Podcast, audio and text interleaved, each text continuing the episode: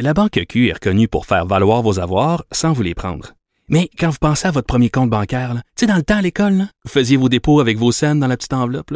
Hmm, C'était bien beau. Mais avec le temps, ce vieux compte-là vous a coûté des milliers de dollars en frais, puis vous ne faites pas une scène d'intérêt. Avec la Banque Q, vous obtenez des intérêts élevés et aucun frais sur vos services bancaires courants. Autrement dit, ça fait pas mal plus de scènes dans votre enveloppe, ça. Banque Q. Faites valoir vos avoirs. Visitez banqueq.ca pour en savoir plus. Pendant que votre attention est centrée sur cette voix qui vous parle ici, ou encore là, tout près ici, très loin là-bas, ou même très, très loin. Celle de Desjardins Entreprises est centrée sur plus de 400 000 entreprises partout autour de vous. Depuis plus de 120 ans, nos équipes dédiées accompagnent les entrepreneurs d'ici à chaque étape pour qu'ils puissent rester centrés sur ce qui compte, la croissance de leur entreprise.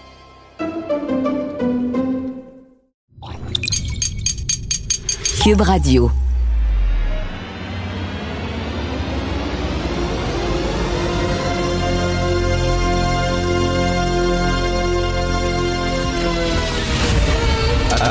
Attention, cette émission est laissée à la discrétion de l'auditeur. Les propos et les opinions tenues lors des deux prochaines heures peuvent choquer. Oreilles sensibles s'abstenir. Richard Martineau. Martino. Un animateur pas comme les autres. Richard Martineau. Cube Radio. Bonjour, merci d'écouter Cube Radio. Bon lundi. D'ailleurs, vous êtes de plus en plus nombreux à écouter Cube Radio. Euh, je ne sais pas si vous avez vu ça, mais il y a un classement des euh, balados les plus écoutés au Canada, les balados francophones les plus écoutés au Canada. C'est le rapport Triton. Et euh, j'ai été extrêmement surpris d'apprendre que le premier balado le plus écouté au, Canada était les journaux de Radio-Canada. Et tout de suite après, c'est le balado de l'émission que vous écoutez présentement, le balado de cette émission, Martineau. Et en troisième position, euh, c'est le balado de l'émission de Benoît Dutrisac. Les deux francs-tireurs, on se retrouve euh, deuxième position, troisième position. Bien sûr, tout ça, c'est grâce aux invités qu'on reçoit, à nos chroniqueurs, à l'équipe derrière et à vous. Euh, je suis content, bien sûr, du lancement, mais je suis particulièrement content pour Cube Radio parce que Cube Radio, c'était un pari. Euh, on demandait aux gens, on pariait sur le, le, fait que les gens allaient changer leurs habitudes. La radio, hein, c'est une habitude. Tu rentres dans ton auto, pack, tu syntonises tout le temps la même chaîne à la maison, etc. On leur demandait euh, d'aller sur Internet pour écouter une, une émission de radio euh, sur Internet. Ce n'était pas évident et ça a l'air que ben, de plus en plus de gens nous suivent. C'est vraiment très le fun et très encourageant. Je vous remercie beaucoup et je remercie toute l'équipe. Il y a des gens qui se disent... Euh, Coudon, l'ONU, à quoi ça sert exactement l'ONU? Eh bien, devinez quoi? Monsieur le secrétaire général de l'ONU, Antonio Guterres, qui est allé discuter avec Poutine, voici ce qu'il a dit la semaine dernière pour vous montrer que c'est un homme visionnaire et un homme extrêmement brillant. Il a dit, j'ai la conviction profonde que plus tôt nous mettrons fin à cette guerre, mieux ce sera pour le peuple ukrainien. Wow, c'est vrai quand il pense. C'est vrai, c'est vrai quand. Pensez-y une minute. Plus tôt on va mettre fin à cette guerre, mieux ça va aller pour les Ukrainiens. Tabois qu'il l'a, hein? Secrétaire général Antonio Guterres, vite, vite, vite. Vite, vite, vite. L'ONU, c'est vraiment extrêmement important. Ça sert à plein de choses. Euh, vous vous rappelez l'arrestation de Pacifique euh, Niyok-Wizera euh, devant un bar de Québec il y a euh, quelque temps de ça. Ça avait fait énormément jaser euh, parce que, bon, c'est une arrestation musclée, mais on a appris plein de trucs après. Hein?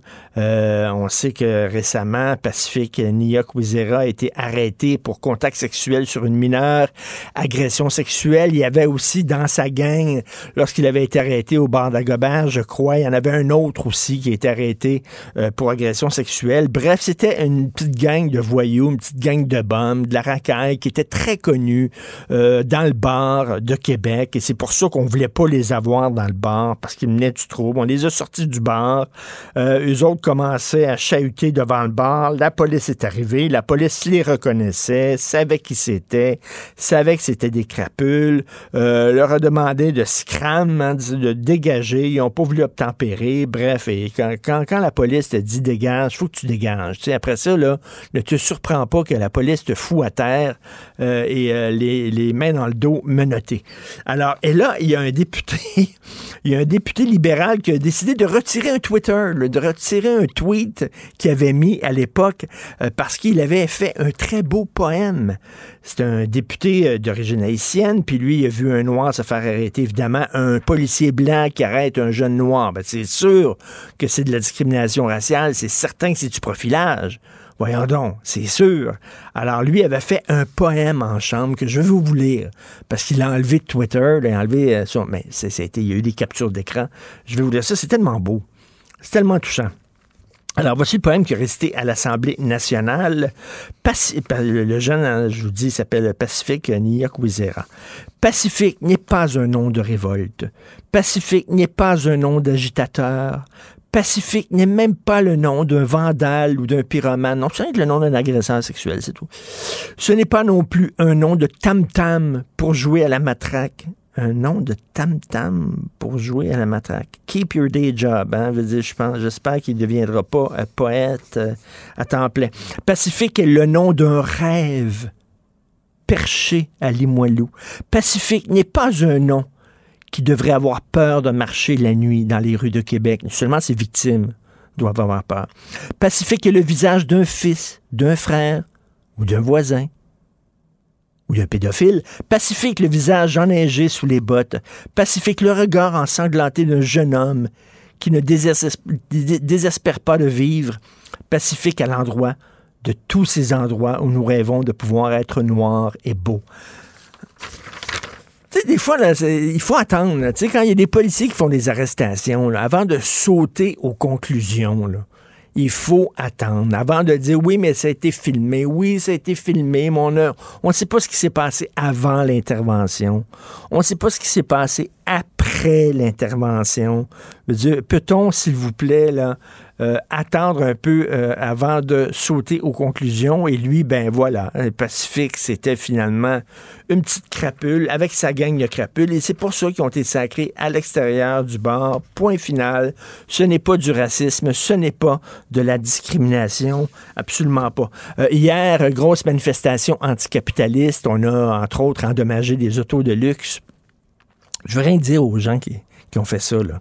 Nous autres, on est anticapitalistes, puis euh, bon, ils ont pété des vitrines de banque, puis euh, la caisse de dépôt, puis ils ont endommagé des, euh, voitures de luxe.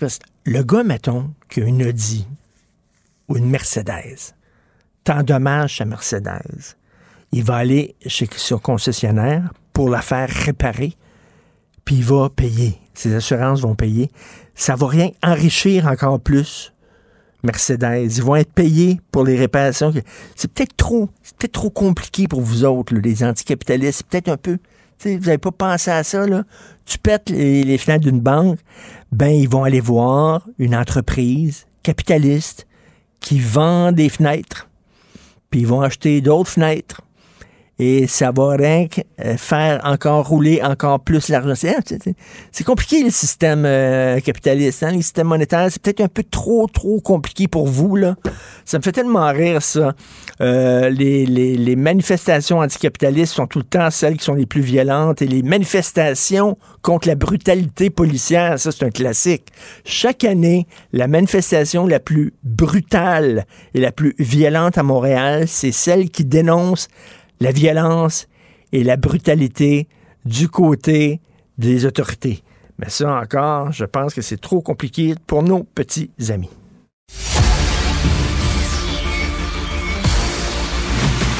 Jean-François Lisée. On va juste dire qu'on est d'accord. Thomas Mulcair. Je te donne 100 raison. La rencontre. C'est vraiment une gaffe majeure. Tu viens de changer de position. Ce qui est bon pour Pitou est bon pour Minou. La rencontre. Lisée. Mulcair. Thomas, qui va arrêter Pierre Poilièvre?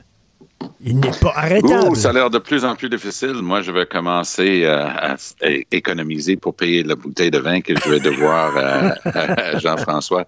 Parce que il y a une chose qui nouvelle qui, qui m'étonne un petit peu, et ça me rappelle un autre relativement jeune, encore plus jeune en fait à l'époque, politicien qui s'appelle Mario Dumont. Rappelle-toi, quand Mario Dumont est arrivé sur la scène, il avait un discours sur, et c'était compliqué comme terme, équité intergénérationnelle. Et il parlait aux jeunes, il leur disait, vous êtes en train de vous faire fourrer. Vos parents et vos grands-parents avaient des maisons, vous n'en aurez pas. Vos parents et vos grands-parents ont des pensées comme des marins euh, en, en party, mais là, c'est vous qui allez ramasser la facture. Et c'était curieux, tellement curieux que je me souviens, parce qu'il y a un élément développement durable là-dedans. Développement durable, c'est penser aux générations futures quand on prend une décision. Moi, je me souviens d'avoir inclus ça dans un discours, puis je me suis fait prendre à, à part par des jeunes du NPD à l'époque disant équité intergénérationnelle, ça c'est une thèse de la droite. Ben, je dis non, c'est ridicule ce que tu dis. C'est une thèse de responsabilité Mhm, sociale entre les générations. Mais c'est compliqué, ces affaires-là. Mais Poiliev, dans les chiffres qui sortent maintenant, il est en train de faire le plein du vote des jeunes libéraux et des jeunes du NPD. Parce que lui, il a compris. Lui, il est en train de leur dire, vous êtes la première génération dans l'histoire du Canada qui va avoir moins que les générations antérieures. Puis tu sais quoi? Ça marche. Mhm. Et euh, Jean-François, euh, on voit la montée des populismes un peu partout en Europe, euh, avec Zemmour, Le Pen, aux États-Unis, bien sûr, avec Trump, ici, Poilièvre. Est-ce que la gauche n'a pas une certaine responsabilité? Toi, Jean-François et Tom, vous faites partie de ce que j'appelle la gauche traditionnelle, c'est-à-dire qui défendait les petits... J'accuse le coup. Oui, qui défendait les petits travailleurs, les, les, les, les employés, tout ça. Mais maintenant, on a une gauche très déconnectée, le décolonial, le racialiste, euh, pour les minorités sexuelles et tout ça. Et le petit travailleur qui votait habituellement à gauche ne se reconnaît plus dans ce discours-là. C'est c'est une bonne observation. Oui, c'est euh, c'est tout à fait vrai. Maintenant, dans le cas de Polièvre, euh, c'est vrai aussi que euh, les thèmes qu'il emploie et sur lesquels il fait des propositions simples, euh, ce sont des vrais thèmes. C'est-à-dire euh, l'augmentation du coût de la vie euh, qui, se, voit partout dans le monde. Pour lui, c'est la faute de Justin Trudeau. Alors, j'espère qu'il y aura un procès international contre Justin Trudeau parce que c'est pas seulement ici que ça se passe, mais Just inflation. C'est just inflation. C'est la faute de Trudeau. C'est la faute des déficits. C'est la faute de la Banque du Canada qui a imprimé de l'argent. Donc, lui, ça, c'est relativement facile à comprendre. Euh, si on se débarrasse de Justin, si on est euh, dur avec la Banque du Canada, on va faire tomber l'inflation. La question de, du logement, très importante, Tom l'a mentionné, surtout dans le reste du Canada, mais aussi au, au Québec. C'est un, un énorme problème pour les jeunes, l'accès à la propriété. Alors, il a, euh, et il est un très bon orateur, et il est capable de connecter avec les foules, euh, et il a l'air à avoir des solutions simples à des problèmes complexes. C'est le cas de- d'autres populistes, c'est le cas de Trump aussi, euh, et il a l'air d'être du bon côté de la colère. hein. Euh, donc, euh, tout ça, ça marche pour lui. Est-ce que ça va marcher jusqu'aux élections fédérales? Je ne sais pas, mais en tout cas, au sein de la course conservatrice, ça marche sans peine. Tout à fait. Euh, écoute, euh, Tom, je veux parler euh, des, des anglophones avec toi. Euh, Les anglophones disent, là, vous faites la différence au Québec entre les immigrants qui arrivent au Québec et qui parlent anglais et ce qu'on appelle la minorité historique, les ayants droit. Oui. On ne veut plus faire de distinction comme ça. Euh, tous ceux qui parlent anglais sont, devraient être considérés comme des anglophones et avoir les mêmes droits. Qu'est-ce que tu en penses? toi? C'est compliqué. Mais je vais essayer de commencer avec les deux nouveaux partis politiques. On a déjà traité de Balarama Holness. Je pense pas que ça lève beaucoup. Il y a un autre groupe de personnes, ils ont un drôle de titre choisi, mais pas encore approuvé par Élection Québec, qui serait le Parti canadien au Québec ou du Québec, un truc comme ça. Il y a du monde là-dedans. Il faut lire leur papier. Écoute pas ce qu'ils disent en ondes, lis leur papier. Leur papier, ils disent que toute personne, peu importe, peu importe leur langue maternelle, devrait avoir le droit de fréquenter l'école anglaise Oui.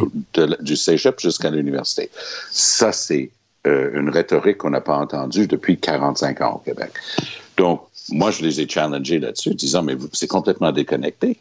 Et quand ils en parlent en ondes, ils disent, bah, what's wrong with French people learning a, a few words of English? Je dis, c'est pas ça qui est écrit, c'est pas apprendre quelques mots d'anglais. D'ailleurs, les enfants apprennent d'anglais à l'école. Donc, c'est une sorte de, de machine pour voyager dans le temps qui s'est construite parce que les gens sont bien fâchés avec 96. Pour ce qui est cette fameuse question des, anglophones historiques, c'est un peu dingue, cette histoire-là. Ça sort, depuis le début, ça voudrait dire, puis il y a, y a une partie de, de l'observation de ça qui vaut vraiment la peine de regarder attentivement parce que on parle, nous, on parlait la semaine dernière de Marie Salle puis d'autres. Ah, j'ai eu du mal à être servi dans ma langue euh, dans un hôpital dans l'Est de la ville et tout ça. Ça, sur la question des services de santé et des services sociaux, tu imagines, tu dis à l'hôpital, la personne est en train de parler en anglais, tu dis, est-ce que j'ai décodé un accent australien? Ah, ben, je m'excuse, j'ai pas, j'ai pas le droit de te parler en anglais. Si, si tu étais de Montreal West, j'aurais pu te parler en anglais. Donc, il y, a une bout de ça qui est du pur délire mm. de Simon Jolin Barrette, où il s'invente et s'échavaude des choses basées sur rien et qui ne connectent pas avec le vrai monde. Que tu sois un francophone ou un anglophone, quand tu viens à l'hôpital, tabarnak, tu as besoin d'être soigné. tu n'as pas besoin de passer un test linguistique. Tu as besoin d'un test de sang, peut-être. Euh, je vais entendre Jean-François. Jean-François, là-dessus, effectivement, le gouvernement qui offre des services par téléphone, est-ce qu'ils vont dire hum, est-ce que vous êtes né ici ou quoi, là? Bon, alors, euh, donc ça, c'est le débat sur la clause de la, loi 96 qui dit qu'un nouvel immigrant, après six mois, les services vont lui être rendus en français. Donc, il y a six mois pour s'adapter au français, sauf pour les soins d'urgence et les soins de santé. il y a eu un débat à savoir est-ce que c'est assez bien décrit les soins d'urgence et les soins de santé. Euh, le comité responsable des soins de santé en anglais pense que c'est pas suffisamment bien défini. On va le voir dans le règlement, puis on va le voir dans la pratique. La pratique réelle au Québec, c'est que 96% des gens qui parlent anglais affirment être servis en anglais. Euh, c'est pas le même chiffre pour les francophones hors Québec, je tiens à te rassurer. Ça, c'est vrai. C'est un chiffre très, très élevé au Québec. Alors, euh, maintenant, sur le reste de, de, de, de la proposition, il y a des gens qui disent, même des gens responsables de l'immigration, ben, six mois, c'est pas assez pour les autres services. Euh, et là, la question, c'est quand tu vas aller chercher ta, ton, permis de conduire à la SAQ, euh, comment est-ce que ça va se passer? Euh, est-ce que tu vas avoir un code que tu vas montrer pour dire, ben moi j'ai le droit, ou est-ce que, parce que là, c'est les ayants droit. Les ayants droit, c'est ceux qui ont le droit d'aller à l'école anglaise. Mmh. Voilà. Alors, est-ce qu'on va leur donner un certificat? Est-ce que, comment est-ce que, ça, c'est une question à laquelle on n'a pour l'instant pas de réponse. Euh, très bien, très, très bien cerné. Et ça prouve l'essentiel de mon propos aussi. C'est-à-dire que quand tu n'as jamais travaillé dans le vrai monde, avec des vrais problèmes, mais que tu es un petit Joe connaissant. Puis tu sors, je pense qu'il avait une ligne sur son curriculum vitae, Simon Jolin Barrette. Il avait travaillé peut-être un an à la ville de Montréal. Donc, il débarque là-dedans. Puis tout d'un coup, il est en train d'essayer de toucher à des choses qui sont intimement liées à la vie des gens ici. Ça, il n'en a cure. Moi, je me souviens quand du jour au lendemain, il a annoncé que plein d'étudiants universitaires allaient débarquer, retourner chez eux. Ça, a été une catastrophe. On lui a enlevé l'immigration parce que ça prouvait qu'il était déconnecté de la réalité. Moi, j'ai travaillé avec deux en particulier, deux grands du domaine linguistique parce que j'étais là-dedans pendant des, années et des années. Travailler avec et pour, et après même, euh, avec le docteur Camille Lorrain et avec Claude Ryan. Les deux avaient des grosses différences sur la vision pour l'avenir du Québec, mais les deux étaient tellement expérimentés, tellement connaissants. Ils savaient qui jouait avec la matière première délicate et il faisait attention. Simon Jolin Barrette, pas tout. Il sait tout en partant. Il a besoin d'écouter personne. le début de ses audiences sur la 96, il y avait des choses intéressantes, mais ça n'a jamais été ouvert. Il n'a jamais ouvert pour qu'il y ait des points de vue différents que ce que lui avait déjà décidé d'avance. C'est ça le problème hmm. numéro un avec le projet de loi 96. Jean-François, en terminant, est-ce que le REM, le REM est aux soins palliatifs? Ah, ça, c'est incroyable ce qui se passe avec le REM parce que, donc, euh, à 11 heures, le premier ministre avec la mairesse Plante vont annoncer qu'ils mettent le REM sur pause et qu'ils vont avoir une nouvelle gouvernance. on sait que depuis le début, la Caisse de dépôt a son projet euh, très entêté et refuse que Mme Plante, donc la Ville de Montréal, soit membre du bureau de projet. C'est quand même quelque chose. euh, alors qu'il y a un milliard de dollars supplémentaires d'aménagement urbain qui sont générés par l'existence du projet et qu'il y a évidemment ce grand débat de est-ce qu'on va avoir euh, des, des, piliers sur la sur René Lévesque. Et là, la discussion, c'est que le REM, il est dans sa forme actuelle complètement financé par la Caisse. La Caisse met Mmh, mmh. milliards sur la table pour démontrer qu'il est capable de faire un projet pour aller vendre la même chose ensuite à l'étranger. Si le, le gouvernement dit on reprend ça, nous, ça veut dire qu'il laisse 10 milliards sur la table et qu'il va vouloir aller le, le chercher ailleurs, ce 10 milliards-là. Mais pour l'instant, il est budgété pour le troisième lien. Ça tombe, ça tombe pas du ciel, 10 milliards de dollars. J'ai très hâte de voir. Est-ce que ça veut dire qu'on on va l'étaler dans le temps pour pouvoir aller chercher d'autres milliards de dollars dans le programme d'investissement qui, évidemment, se renouvelle chaque année? Euh, mais c'est un énorme recul de la part du gouvernement Legault, dont un Ouais. ajustement majeur. Et euh, c'est pas rien là, de- de- d'abandonner un projet aussi important. Rapidement, Oui, Tom, c'est- tu as c'est une un- minute. C'est un autre, j'oserais dire, un autre énorme recul, parce qu'on a regardé le cafouillage total autour du tramway à Québec pour comprendre que c'est à répétition. Là, tout d'un coup, le gros tunnel va devenir deux petits tunnels. C'est inventé de toutes pièces, ces affaires-là, parce qu'on est dans une année électorale. This just in. Il n'y aura jamais deux tubes en dessous du Saint-Laurent. Jamais. C'est du bullshit, cette affaire-là. Mais il fallait qu'ils répondent pourquoi ils n'avaient rien fait avec le, le- le troisième lien depuis quatre ans. Donc, pour Montréal, moi, je me souviens que j'étais jeune député dans l'opposition. Jean Campeau, un, un- un homme très solide, était le ministre des Transports. Puis on, on était en commission parlementaire, il nous expliquait. Ça ressemblait à un bol de alphabet. il, y a- il y avait tellement de, de acronymes et de groupes et de sous-groupes qui s'occupaient des transports à Montréal. C'est une catastrophe. Parce que la, la main gauche parle même pas à la main droite qui est même pas au courant qu'il y a un autre groupe qui est supposé d'avoir mis un train vers Mascouche, puis ça va être scrappé, puis ainsi de suite. Et c'est pas comme le train de l'Ouest. Moi, j'habite dans l'West Island. Est-ce que je peux te dire que la laideur de la 40 n'a pas été augmentée par l'ajout du REM dans les airs? Au contraire, ça fait un peu Walt Disney, ça fait un peu moderne. Mais dans l'Est de la ville, il y avait des quartiers, il y avait des choses. Il fallait en tenir compte. Puis, voulez-vous mettre des gens com- compétents?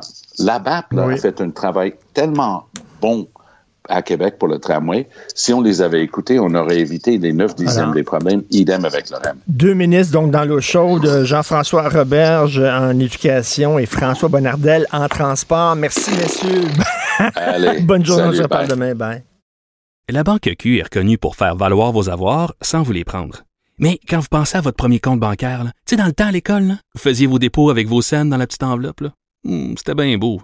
Mais avec le temps, ce vieux compte-là vous a coûté des milliers de dollars en frais, puis vous ne faites pas une scène d'intérêt.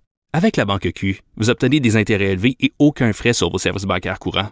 Autrement dit, ça fait pas mal plus de scènes dans votre enveloppe, ça. Banque Q. Faites valoir vos avoirs. Visitez banqueq.ca pour en savoir plus.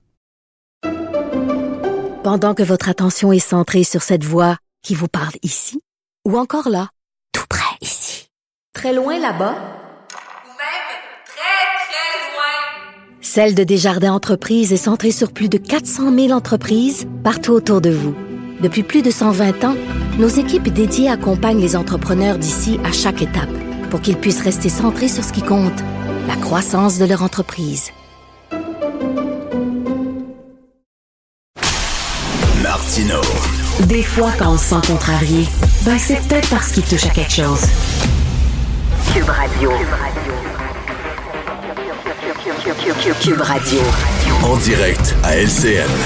On à Richard Martineau à Cube Radio. Salut Richard. Salut Jean-François. Hier, il y a eu une manifestation anticapitaliste, puis il y avait pas mal de gens, puis les gens disent comment ça fait qu'il y avait tant euh, de participants? C'est très simple. Ils ont lancé Ouais. des invitations sur Facebook. Ils ont mis des photos sur Instagram. Ils ont communiqué entre eux autres sur Twitter grâce à leur iPhone puis leur Samsung, tu comprends? puis quand la police courait après eux autres, après eux autres ils couraient Ouais. très vite parce qu'il y avait des Nike. Tu comprends? Alors voilà, c'était c'était Mais ils sont anticapitalistes. anticapitaliste, oui, oui, complètement. là. Belle preuve, belle preuve par ironie. Euh, on, on vient d'annoncer cette entente-là de, de Québec avec les omnipraticiens. On veut permettre à un demi-million de Québécois d'avoir accès à un médecin de famille. Es-tu sceptique? Écoute, c'est très ambitieux. On jugera l'arbre à ses fruits. Il est trop tôt pour cracher dans la soupe. Regarde, là, au moins, on prend le taureau par les cornes. Tant mieux. On espère. Je fais partie de ces 500 000 personnes sans médecin de famille parce que mon médecin de famille a gagné 7 millions à l'Auto-Québec il a décidé de prendre sa retraite et j'ai perdu mon médecin de famille. Donc, euh, j'espère que ça va aller bien. Moi, ce qui est la bonne nouvelle là-dedans, c'est qu'on veut décloisonner. C'est-à-dire que, regarde, on va te permettre aussi peut-être d'aller voir euh, une infirmière, d'aller voir un pharmacien. Tu sais, ça prend pas toujours un médecin en particulier. Donc, c'est fini de travailler en silo. On va décloisonner. Je trouve ça très intéressant. Euh, on veut y aller aussi par la carotte et non le bâton. C'est-à-dire qu'il n'y aura pas mhm. de punition pour les médecins qui veulent pas prendre euh, davantage de, patients. Mais par contre, on dit, si mm. tu veux avoir l'argent qu'on t'a promis, t'es mieux d'en prendre. Mais ma crainte, euh, Jean-François, c'est, c'est sur une base volontaire. Et les jeunes médecins, c'est très important la conciliation travail-famille. Ils veulent pas trop travailler. Et les plus vieux médecins, et il y en a beaucoup qui s'en vont vers la retraite aussi, ils tendent mhm. à travailler un peu moins. Donc, en même temps aussi, la, médecine de famille, on le sait, est beaucoup moins sexée chez les jeunes qui veulent s'en aller en médecine. Ils veulent s'en aller en médecine spécialisée. Donc, comment ils vont réussir cette quadrature du cercle? On leur souhaite bonne chance. faut y croire. On n'a pas le choix. Mais je me pose une question, Jean-François. Regarde, moi, je dois aller hmm. voir un dermatologue, OK? Pourquoi il faut que je passe par un médecin de famille? Pour aller voir un spécialiste? Pourquoi je ne peux pas contacter directement le médecin spécialiste, appeler, prendre les pages jaunes, il y a un dermatologue, l'appeler, pouvez-vous me donner un mm. rendez-vous? Il faut que je passe par le médecin de famille. être référé par son médecin de famille. Ben oui, référé. Pourquoi cette mm. affaire-là? Donc, euh, j'espère aussi qu'on va attaquer ce problème-là. Mais écoute, euh, au moins, c'est une bonne annonce. On verra. C'est certain, chat, euh, chat échaudé craint l'eau froide, mais bon, on n'a pas le choix d'y mm. croire.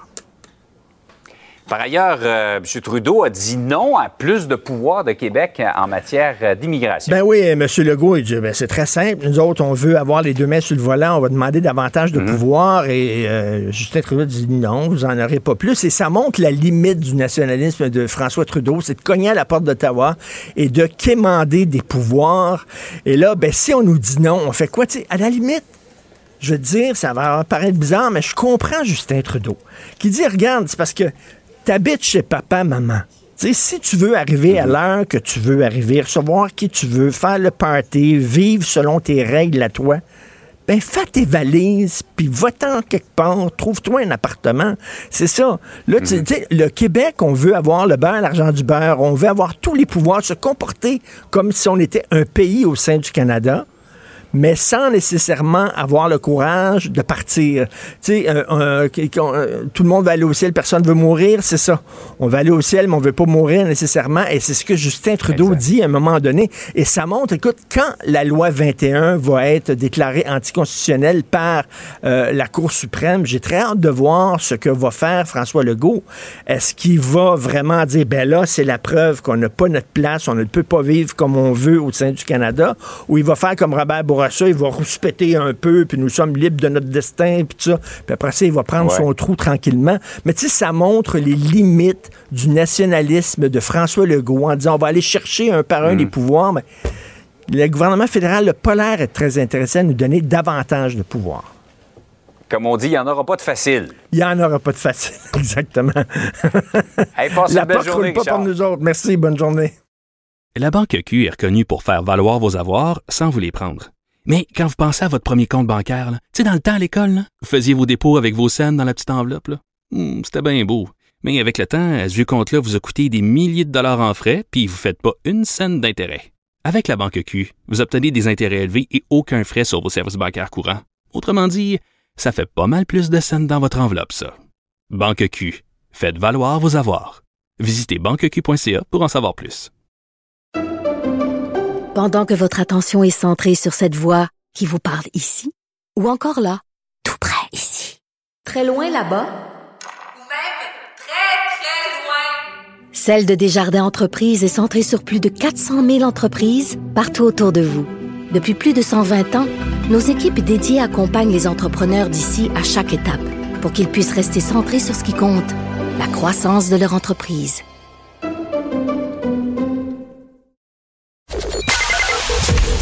Joignez-vous à la discussion. Appelez ou textez le 187 Cube Radio 1877 827 2346. Alors, les habitués de l'émission, vous le savez que je parle souvent sur ces ondes de la décriminalisation des drogues. Euh, ça a l'air d'une idée folle peut-être pour certaines personnes, mais été appliqué, ça a été mis en œuvre dans certains pays, par exemple le Portugal, et ça se pense très bien. Euh, qu'on le veuille ou pas, il va toujours avoir des consommateurs de drogue. Toujours, il est temps euh, qu'on aborde ce thème-là, ce sujet-là, pas sous l'angle criminel et juridique, mais sous l'angle de la santé publique. Il y a des gens de droite qui disent ça, il y a des chefs de police qui disent ça. Écoutez, moi, je ne prends pas de drogue, mais donnez-moi 15 minutes, puis je peux en trouver. Je peux trouver de l'héros, je peux trouver de la coke, parce que je connais quelqu'un qui connaît quelqu'un, qui a un numéro de téléphone d'un gars qui fait la livraison à la maison. À un moment donné, là, regardez, Einstein disait la folie, c'est de toujours faire la même chose en espérant chaque fois des résultats différents. Bref, le NPD veut s'attaquer à ce dossier-là. On va en parler avec Alexandre Boulris, qui est chef adjoint au NPD et député de Rosemont, la petite patrie. Bonjour, Monsieur Boulris. Oui, bonjour. Bonjour. Alors, ben, concrètement, là, pour ceux qui ne connaissent pas trop le dossier, c'est quoi ça, mettons, du jour au lendemain, on décriminalise les drogues? Qu'est-ce que ça veut dire? Ben, ça veut dire que si vous faites attraper par la police puis vous avez deux joints euh, dans votre euh, dans votre veston, dans vos poches de jeans, ben vous n'avez pas un, casier judiciaire. On peut pas vous. Ben là, les joints, on n'en a pas de toute façon parce que c'est légal. Oui. OK. Il y, a, cinq ans, mettons. Ah oui, euh, je sais pas, un petit sachet de coke. Je, je, suis pas consommateur de drogue, donc j'imagine mal, là, mais euh, une coupe de pilules, je sais pas trop quoi. Mais si c'est pour votre possession personnelle et pour votre consommation personnelle, c'est pas dans l'idée d'en faire un trafic.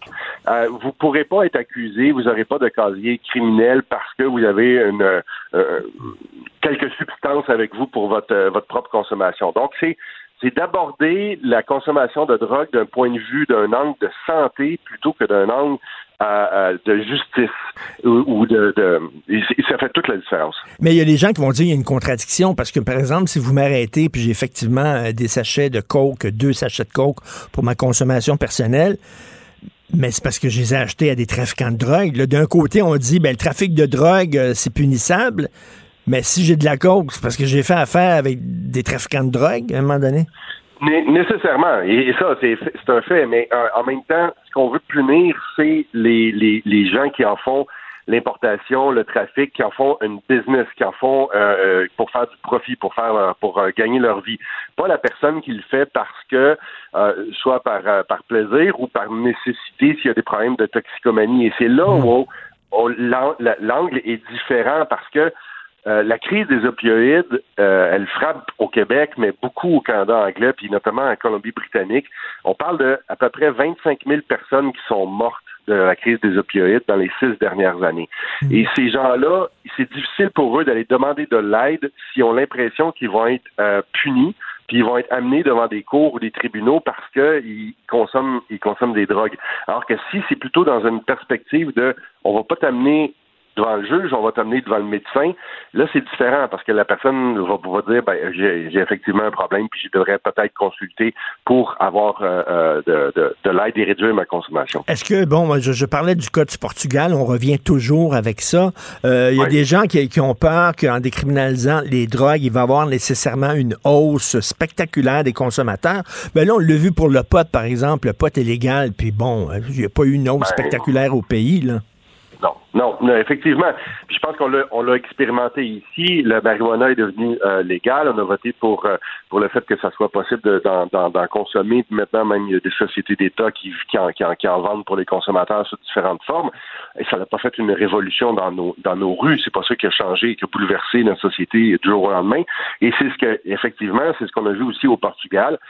La possession de simple de drogue a été décriminalisée, toutes les sortes de drogue d'ailleurs, et ça n'a pas entraîné euh, une augmentation de la consommation au Portugal. Au contraire, on a vu euh, une possibilité de réduire les méfaits dus à la drogue au Portugal suite à cette mmh. décriminalisation-là. C'est ce que mon, co- mon collègue Gord Jones de Colombie-Britannique avec son projet de loi privé, c'est ce qu'on essaie de faire, là, nous autres.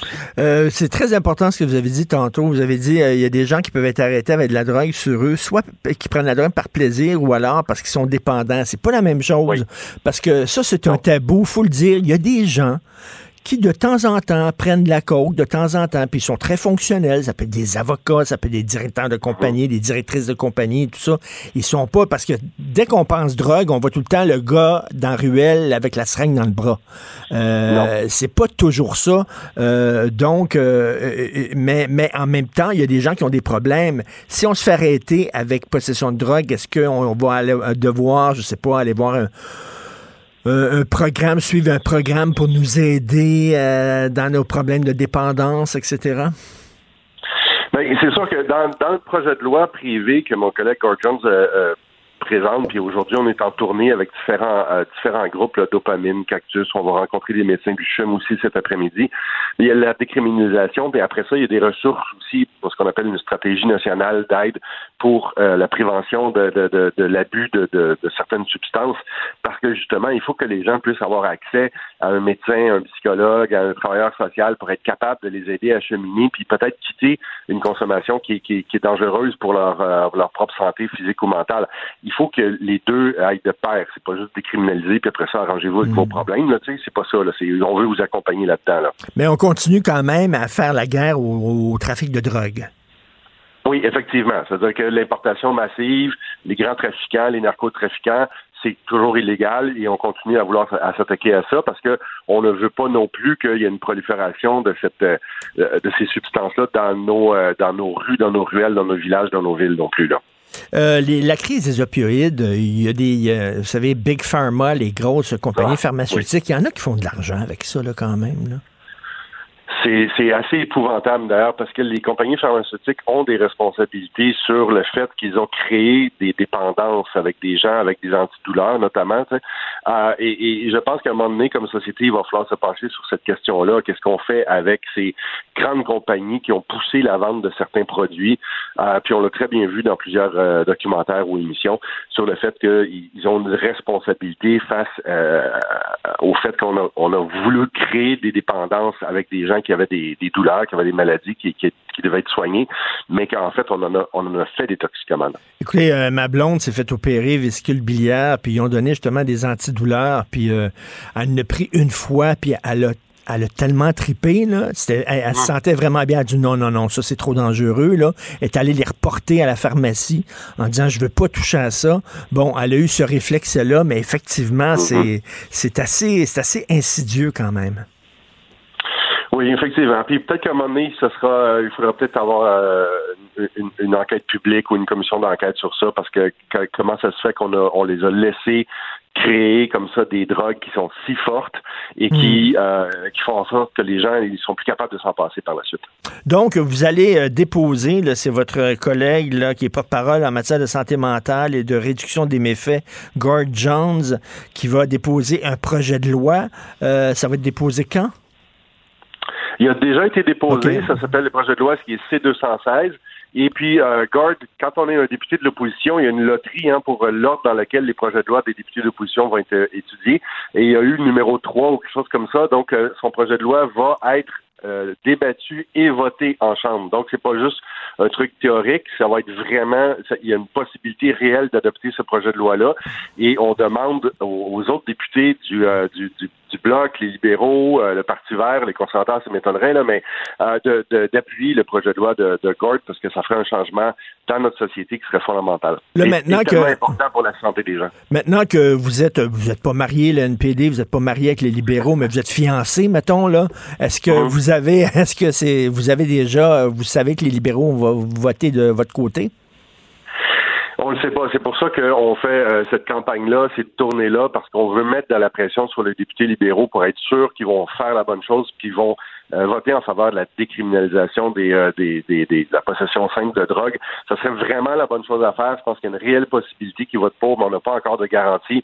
Euh, vous l'avez dit, euh, on n'est pas mariés, on reste deux partis différents. Alors, euh, on, se, on se garde des petites surprises comme ça de temps en temps. Mais, mais euh, en, en terminant, euh, ça, ça me fait penser comme au salaire de base minimum. là. Vous savez, le, le salaire de base minimum, il y a même des gens de droite qui appuient ça.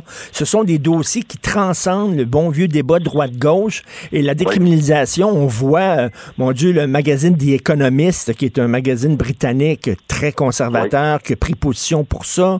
Il y a des associations de chefs de police qui ont pris position pour ça. Aux États-Unis, il y a des partis de droite qui l'ont. Donc, ça transcende le vieux débat droite-gauche. Effectivement, parce que des fois, c'est juste comme la bonne chose à faire, puis toutes les données, toutes les, ra- les, les- les études, tous les rapports pointent dans la même direction. Donc, on peut juste comme tous s'entendre, on va arrêter de se chicaner pour se chicaner, puis on va faire la, bonne chose, puis on va voter pour la décriminalisation des drogues. Ça, ça peut même aller possession simple d'héroïne? Oui. Toutes sortes de drogues. Mais en tout cas, OK, vous allez devoir faire de l'éducation populaire, en tout cas, c'est sûr et certain, parce qu'il y a des gens qui peut-être comprennent pas tous les tenants, les aboutissants, qui vont dire Wow! Eh boy! Mais si on explique aux gens, normalement, ils arrivent à la même conclusion que tout le monde. Merci beaucoup, M. Alexandre Boulris, chef adjoint NPD, député de Rosemont-la-Petite-Patrie. J'appuie tout à fait cette initiative-là. Merci. Bonne journée. Vous écoutez Martino. Tout ce que vous venez d'entendre est déjà disponible en balado sur l'application ou en ligne au cube.radio. le, le commentaire de Félix Séguin, un journaliste d'enquête pas comme les autres. Alors, Phil, euh, euh, voyons Félix, vous le savez, qui est en, en Ukraine. Là, il est à, à Vienne en train d'attendre un avion. Euh, écoute, Félix, est-ce que tu as été encore témoin d'autres bombardements ce week-end? Oui, ah oui, beaucoup en fin de semaine. Hein. Euh, je vais te, te- te faire un peu l'itinéraire de, des 24 et 48 dernières heures au fond. Euh, on était à Odessa euh, samedi quand l'aéroport a été bombardé. Alors, euh, rendant une des pistes, là, ou les pistes même inutilisables, et une partie de l'aérogare aussi. Donc, un bombardement ciblé. On a bien entendu, on s'est même rendu à l'aéroport pour, pour filmer, en filmer les dégâts. Euh, ça, c'était donc samedi. Ensuite, dans la nuit de samedi à dimanche, tous aux abris, parce qu'il y a eu d'autres frappes sur Odessa. Et euh, à notre départ euh, dimanche, euh, ben, il y en a eu d'autres aussi. Donc, euh, on, je pense que les médias, là, sais, les, les, ceux qu'on, que, que nous, on appelle là, les majors, là, quand on voyage, Oui. quand on voit NBC News, quand on voit CNN, quand on voit Al Jazeera, eux quittaient là, parce qu'ils se- il y en a quelques irréductibles qui restaient, mais eux Ah quittaient oui? parce que, au fond, oui, parce que euh, ce que ça annonce, le bombardement d'un aéroport, tu sais, hein, c'est beaucoup euh, des possibilités d'invasion plus terrestre, entre autres. Et justement, ce matin, euh, le, le- fameux Institute for Study of War américain euh, dit qu'il faut s'attendre à une invasion et par la Transnistrie et par la mer euh, au cours des prochains jours. Tout se dessine pour qu'Odessa soit à son tour envahi. Puis ça, ben, ça, si, euh, si les, les- les Russes sont capables d'envahir le front de la mer Noire, ça veut dire qu'ils ont un lien direct entre la Crimée jusqu'à la Transnistrie, euh, ce qui fait en sorte que c'est c'est pas annonciateur de belles choses, Charles.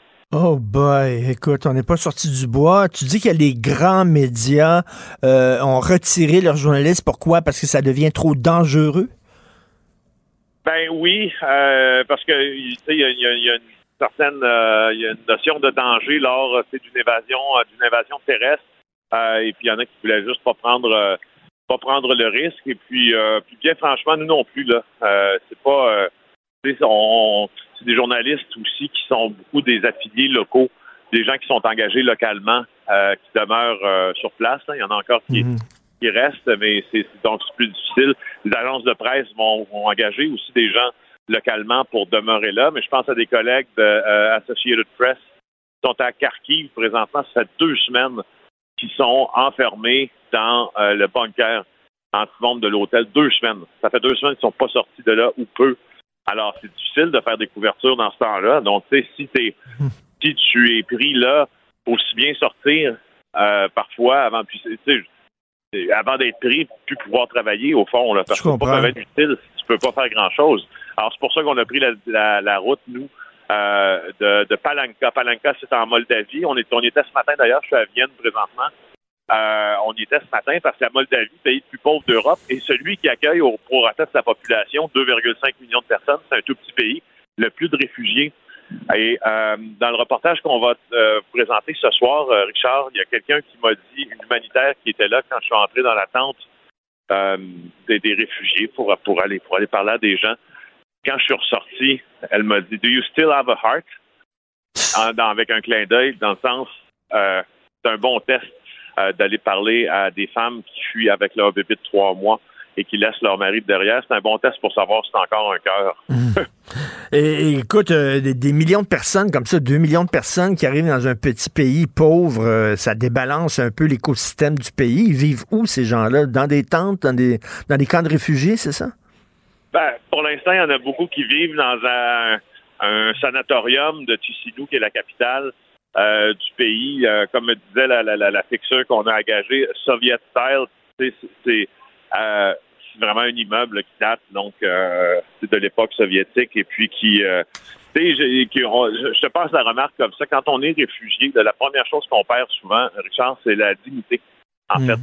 Euh, parce que euh, on a peu euh, pour s'habiller, on a souvent peu pour euh, pour notre hygiène corporelle, on n'a pas de maison, on a donc de là la question de la dignité. Puis dans cette dans cet édifice-là, notre fixeur faisait remarquer, je suis pas sûr que ça soit l'endroit idéal pour retrouver la dignité, mais au moins on n'est pas à la guerre, quoi. C'est un peu Oui, le- oui. c'est un peu la réflexion en, en derrière ça. Mais écoute, tu dis que ça augure très mal habituellement lorsqu'on bombarde un aéroport. Ça veut dire qu'il va y avoir une invasion terrestre. Euh, Les gens doivent être euh, découragés et euh, avoir peur quand même sur le terrain. sont à bout. sont à bout. sont à bout. À bout. Parce que les gens qui ont décidé de fuir, et puis, euh, tu sais, il n'y a pas beaucoup encore de, familles qui avaient fui Odessa. Là. Majoritairement, j'ai vu quand j'étais là beaucoup de beaucoup de mamans, beaucoup de papas, beaucoup d'enfants. Et là, à un moment donné, il faut que tu prennes une décision. Euh, puis quand j'étais dans ce, camp de réfugiés de, de Palenka, donc au fond, c'est à la pointe sud de la Transnistrie, puis à la pointe sud en même temps de la Moldavie, euh, avec une, une, euh, frontière commune avec l'Ukraine. Puis je demandais à une femme, c'était vraiment, vraiment très touchant. Je demandais à une femme avec qui avait devant elle son enfant de trois ans. C'était vraiment une belle petite fille. Et quand je lui ai demandé, la question, c'est pas une question, ça peut avoir l'air niaiseux de poser cette question-là, mais c'est pas niaiseux au fond. Euh, je lui ai demandé qu'est-ce qui vous a décidé à, à quitter? Puis là, elle a regardé sa fille. Sa fille lui a fait un large sourire. Et là, la mère lui a rendu son sourire avec des larmes dans les yeux, des larmes sur les joues. Euh, puis en pleurant tranquillement, puis même avec cette, euh, ce genre de, de, de douleur-là, de dire aux journalistes qui étaient devant elle, tu sais, merci, merci de venir nous parler maintenant. Elle dit No war peace, no war peace, s'il vous plaît, peace. Euh, Franchement, là, un, le métier de journaliste, des fois, c'est un bon test pour savoir si t'es encore en vie. Je te le dis. Tout à fait. Euh, écoute, le secrétaire général de l'ONU, Antonio Guterres, dit euh, J'ai la conviction profonde que plus tôt nous mettrons fin à cette guerre, mieux ce sera pour le peuple ukrainien. Hey, wow, bravo Einstein, hein, c'est sûr que. euh, que, que, que- que pensent les, les, les- les Ukrainiens que tu as rencontrés de l'initiative de l'ONU? là? Euh, ils en pensent pas grand-chose. hein.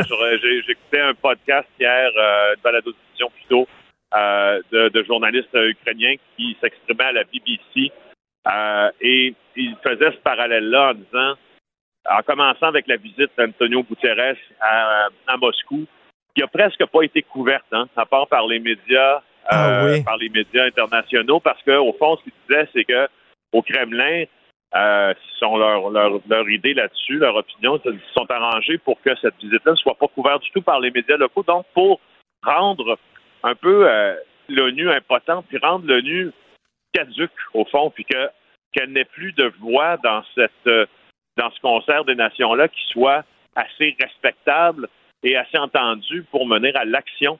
Et, et franchement, je pense que c'est assez en phase, cette euh, réaction-là ou cette opinion-là euh, de ce que fait l'ONU présentement euh, avec, le, avec le restant des Ukrainiens qui, sentent qu'il n'y a pas, sentent qu'il y a pas d'abord. D'abord, l'OTAN qui leur a tendu la main si longtemps Euh, maintenant, leur envoie des armes, mais la question d'intégrer l'OTAN, on s'entend que c'est relégué peut-être aux oubliettes. Puis, ben, ça, c'est primo. Et secondo, ben, c'est justement cette attitude très euh, contemplative, presque, d'Antonio Guterres qui, qui fait dire aux gens qu'il c'est un quand le quand les quand le monde quand l'ordre mondial change parce que là on l'utilise à bon escient l'ordre Mmh. mondial Mmh. quand on se met dans cette, cette phrase là quand l'ordre mondial l'équilibre des choses change euh, qu'advient-il d'une orga- d'une organisation comme celle des Nations Unies euh, si elle ne peut pas intervenir plus que ça ben, elle change aussi voilà Ben non, comme disait le- De Gaulle, il appelait ça le machin. Euh, Qu'est-ce qui t'attend aujourd'hui? Tu fais quoi aujourd'hui? Ben aujourd'hui, là, il faut qu'on aille à l'hôtel à Vienne. On est à Vienne, en Autriche. Euh, on va aller monter euh, les reportages d'aujourd'hui euh, pour pour alimenter ça à Montréal parce qu'on a tourné beaucoup à Chisinau aujourd'hui. Et puis après ça, demain, on va prendre un 24 heures de décompression si on veut, euh, pour pas arriver chez nous trop à cran. hein, parce qu'on n'a pas beaucoup dormi, je te dirais. Et si, si on a dormi, ce n'est que d'une oreille souvent. Là. Et puis, euh, qu'on va prendre un 24 heures demain, puis on va, euh, on va, on va se tranquilliser un peu, puis on va se reposer, puis on va dormir, puis on va revenir mercredi à Montréal bien reposé. Hey, tu vas revenir puis me dire là, nos petits problèmes puis nos petites chicanes vont te paraître là, très très euh, bénignes par rapport à ce que tu as vu hein. Elles me le paraissent déjà. Hmm.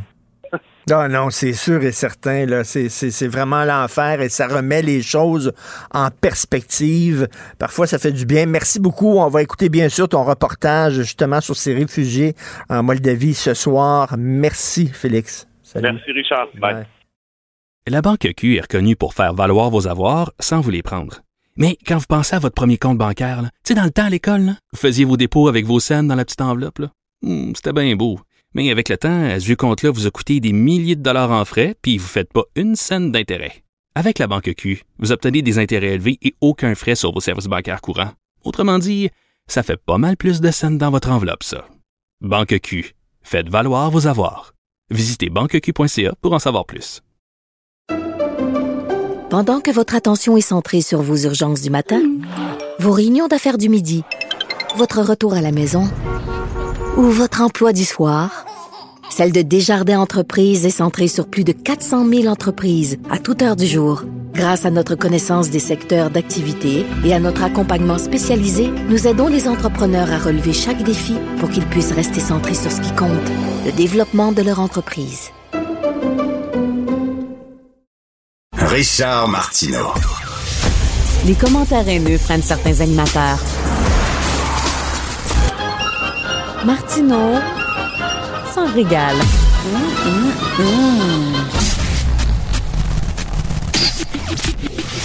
La chronique argent. Une vision des finances pas comme les autres. Alors, Yves Daou, donc, euh, Amazon va peut-être frapper un mur au Québec. Il y a des employés d'Amazon qui veulent se syndiquer. Hey Richard, je sais pas si tu avais vu le, le documentaire que Ben le oui. bureau d'enquête avait fait, avait fait sur l'envers d'Amazon. On avait eu euh, justement le journaliste Dominique Cambon-Goulet là, qui avait été comme employé pendant plusieurs semaines à, justement à l'entrepôt de la chaîne d'Amazon et qui avait vu de ses propres euh, yeux la situation dans, à Amazon. Et là, ce qu'on comprend maintenant, c'est que pour la première fois au Québec, des employés pourraient être syndiqués. Euh, donc, il y a une campagne qui est commencée par des employés au centre de distribution à la Chine. Euh, et donc, je te rappellerai que tout partout, là, aux États-Unis, euh, même en, en Europe, là, ils se mènent une guerre incroyable contre Amazon pour euh, syndiquer le, le- le personnel Hmm. d'Amazon. Évidemment, Amazon est jusqu'à date a été capable de, d'empêcher ça aux, États-Unis un peu partout, mais je pense que là, c'est de plus en plus difficile. Euh, et donc, euh, au Québec, la CSN a commencé à faire sa, cabale. Euh, et donc, euh, ce qu'ils souhaitent, évidemment, c'est améliorer les conditions euh, de, travail à l'intérieur. Tu sais, chez Amazon, actuellement, les employés gagnent entre 17 et 19 dollars de l'heure. Et euh, normalement, dans les emplois d'entrepôt au Québec, là, ça tourne autour au moins de 23 dollars de l'heure. Fait que, euh, fait que c'est sûr que Amazon euh, va devoir faire face à cette situation-là. Déjà, aux États-Unis, ils sont obligés d'augmenter les salaires. Et juste te rappeler là, que la semaine passée, c'était annoncé que pour la première fois depuis 2015, là, Amazon a présenté des pertes de 3,8 milliards pour son premier trimestre de 2022. Oh! ça, c'est un, signe assez incroyable parce que les ventes ont augmenté de, de 7 mais évidemment, les, coûts de production sont plus élevés parce que les autres aussi font face à des situations de l'écosystème, de livraison des marchandises qui viennent de, la Chine, mm. à tous les problèmes de logistique.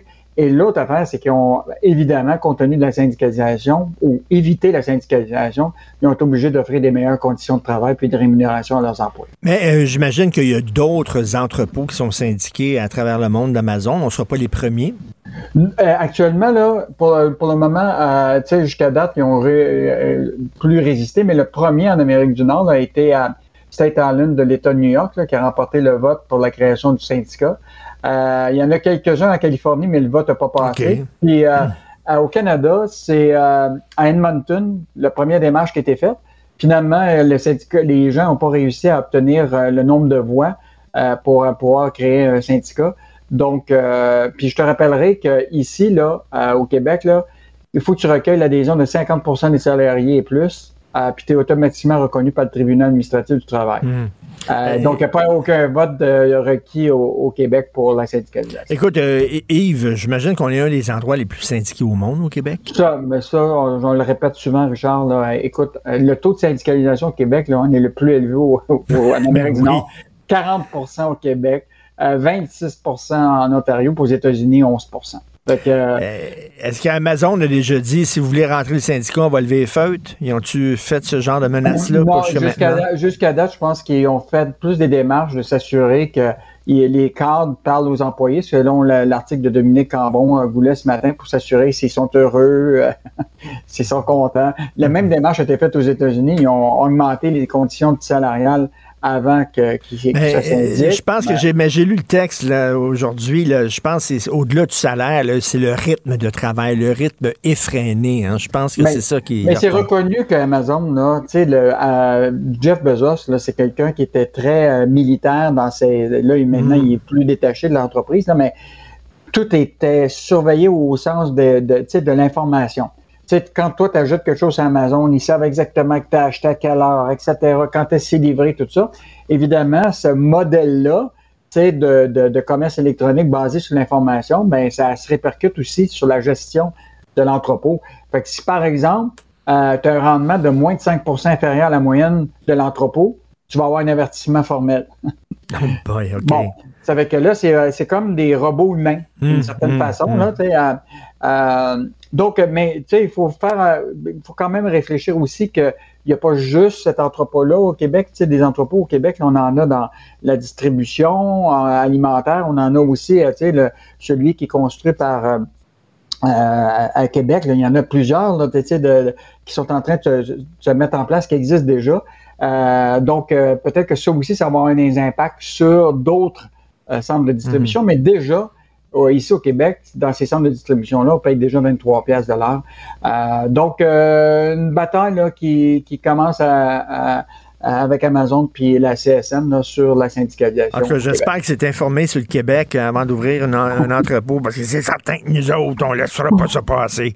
Euh, alors, euh, une autre histoire de pénurie de main-d'œuvre, une dame, la patronne d'un bureau de comptable en Gaspésie, qui a dû aller chercher une employée à Montréal parce qu'il n'y en avait pas dans sa région. En, fait, l'idée, là, Richard, on en a parlé depuis, euh, je sais pas pour combien de temps, euh, toi et moi, de, la pénurie de main-d'œuvre. Puis on le savait, le choc démographique s'en vient, puis là, ben, les gens le vivent concrètement. Et là, ce qui manque dans la période d'impôt, c'est des comptables. des techniciens en comptabilité. Ben il y en manque partout. Et donc, euh, il y a une dame qui a un bureau de comptable dans la MRC de, de, de, de, Bonaventure à Gaspésie qui est incapable de trouver une technicienne comptable.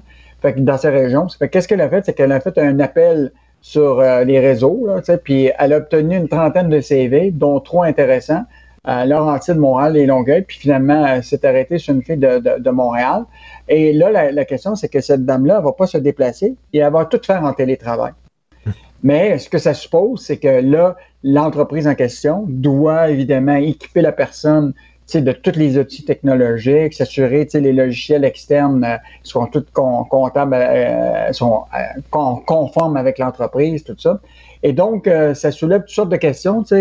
Bon, c'est beau, faire le télétravail, mais la réalité, c'est est-ce qu'on peut faire ça pendant tout le temps à 100% Et là, juste te dire, la Fédération des, des entreprises indépendantes a eu un sondage qui dit que actuellement, le télétravail pour les petites PME, là, si tu à 100 il y a une diminution de productivité de 34% les problèmes de communication de 36% la cohésion des équipes 53 Les gens s'inquiètent de, de, de, Puis toute la question des, de l'enjeu du matériel de bureau, qu'il y a eu des augmentations là, de, pour les entreprises parce que là, ils sont obligés d'équiper les gens, etc. Donc, euh, on, on, fait face à un, un problème de pénurie de main-d'œuvre. Mm. Ça, c'est peut-être une solution, mais vient l'autre, euh, tu sais, euh, versant de la médaille, là, qui, qui le fait qu'effectivement, c'est plus coûteux. Ben justement, euh, pénurie de main-d'œuvre, c'est euh, le sujet de la chronique de Pierre-Olivier Zappa.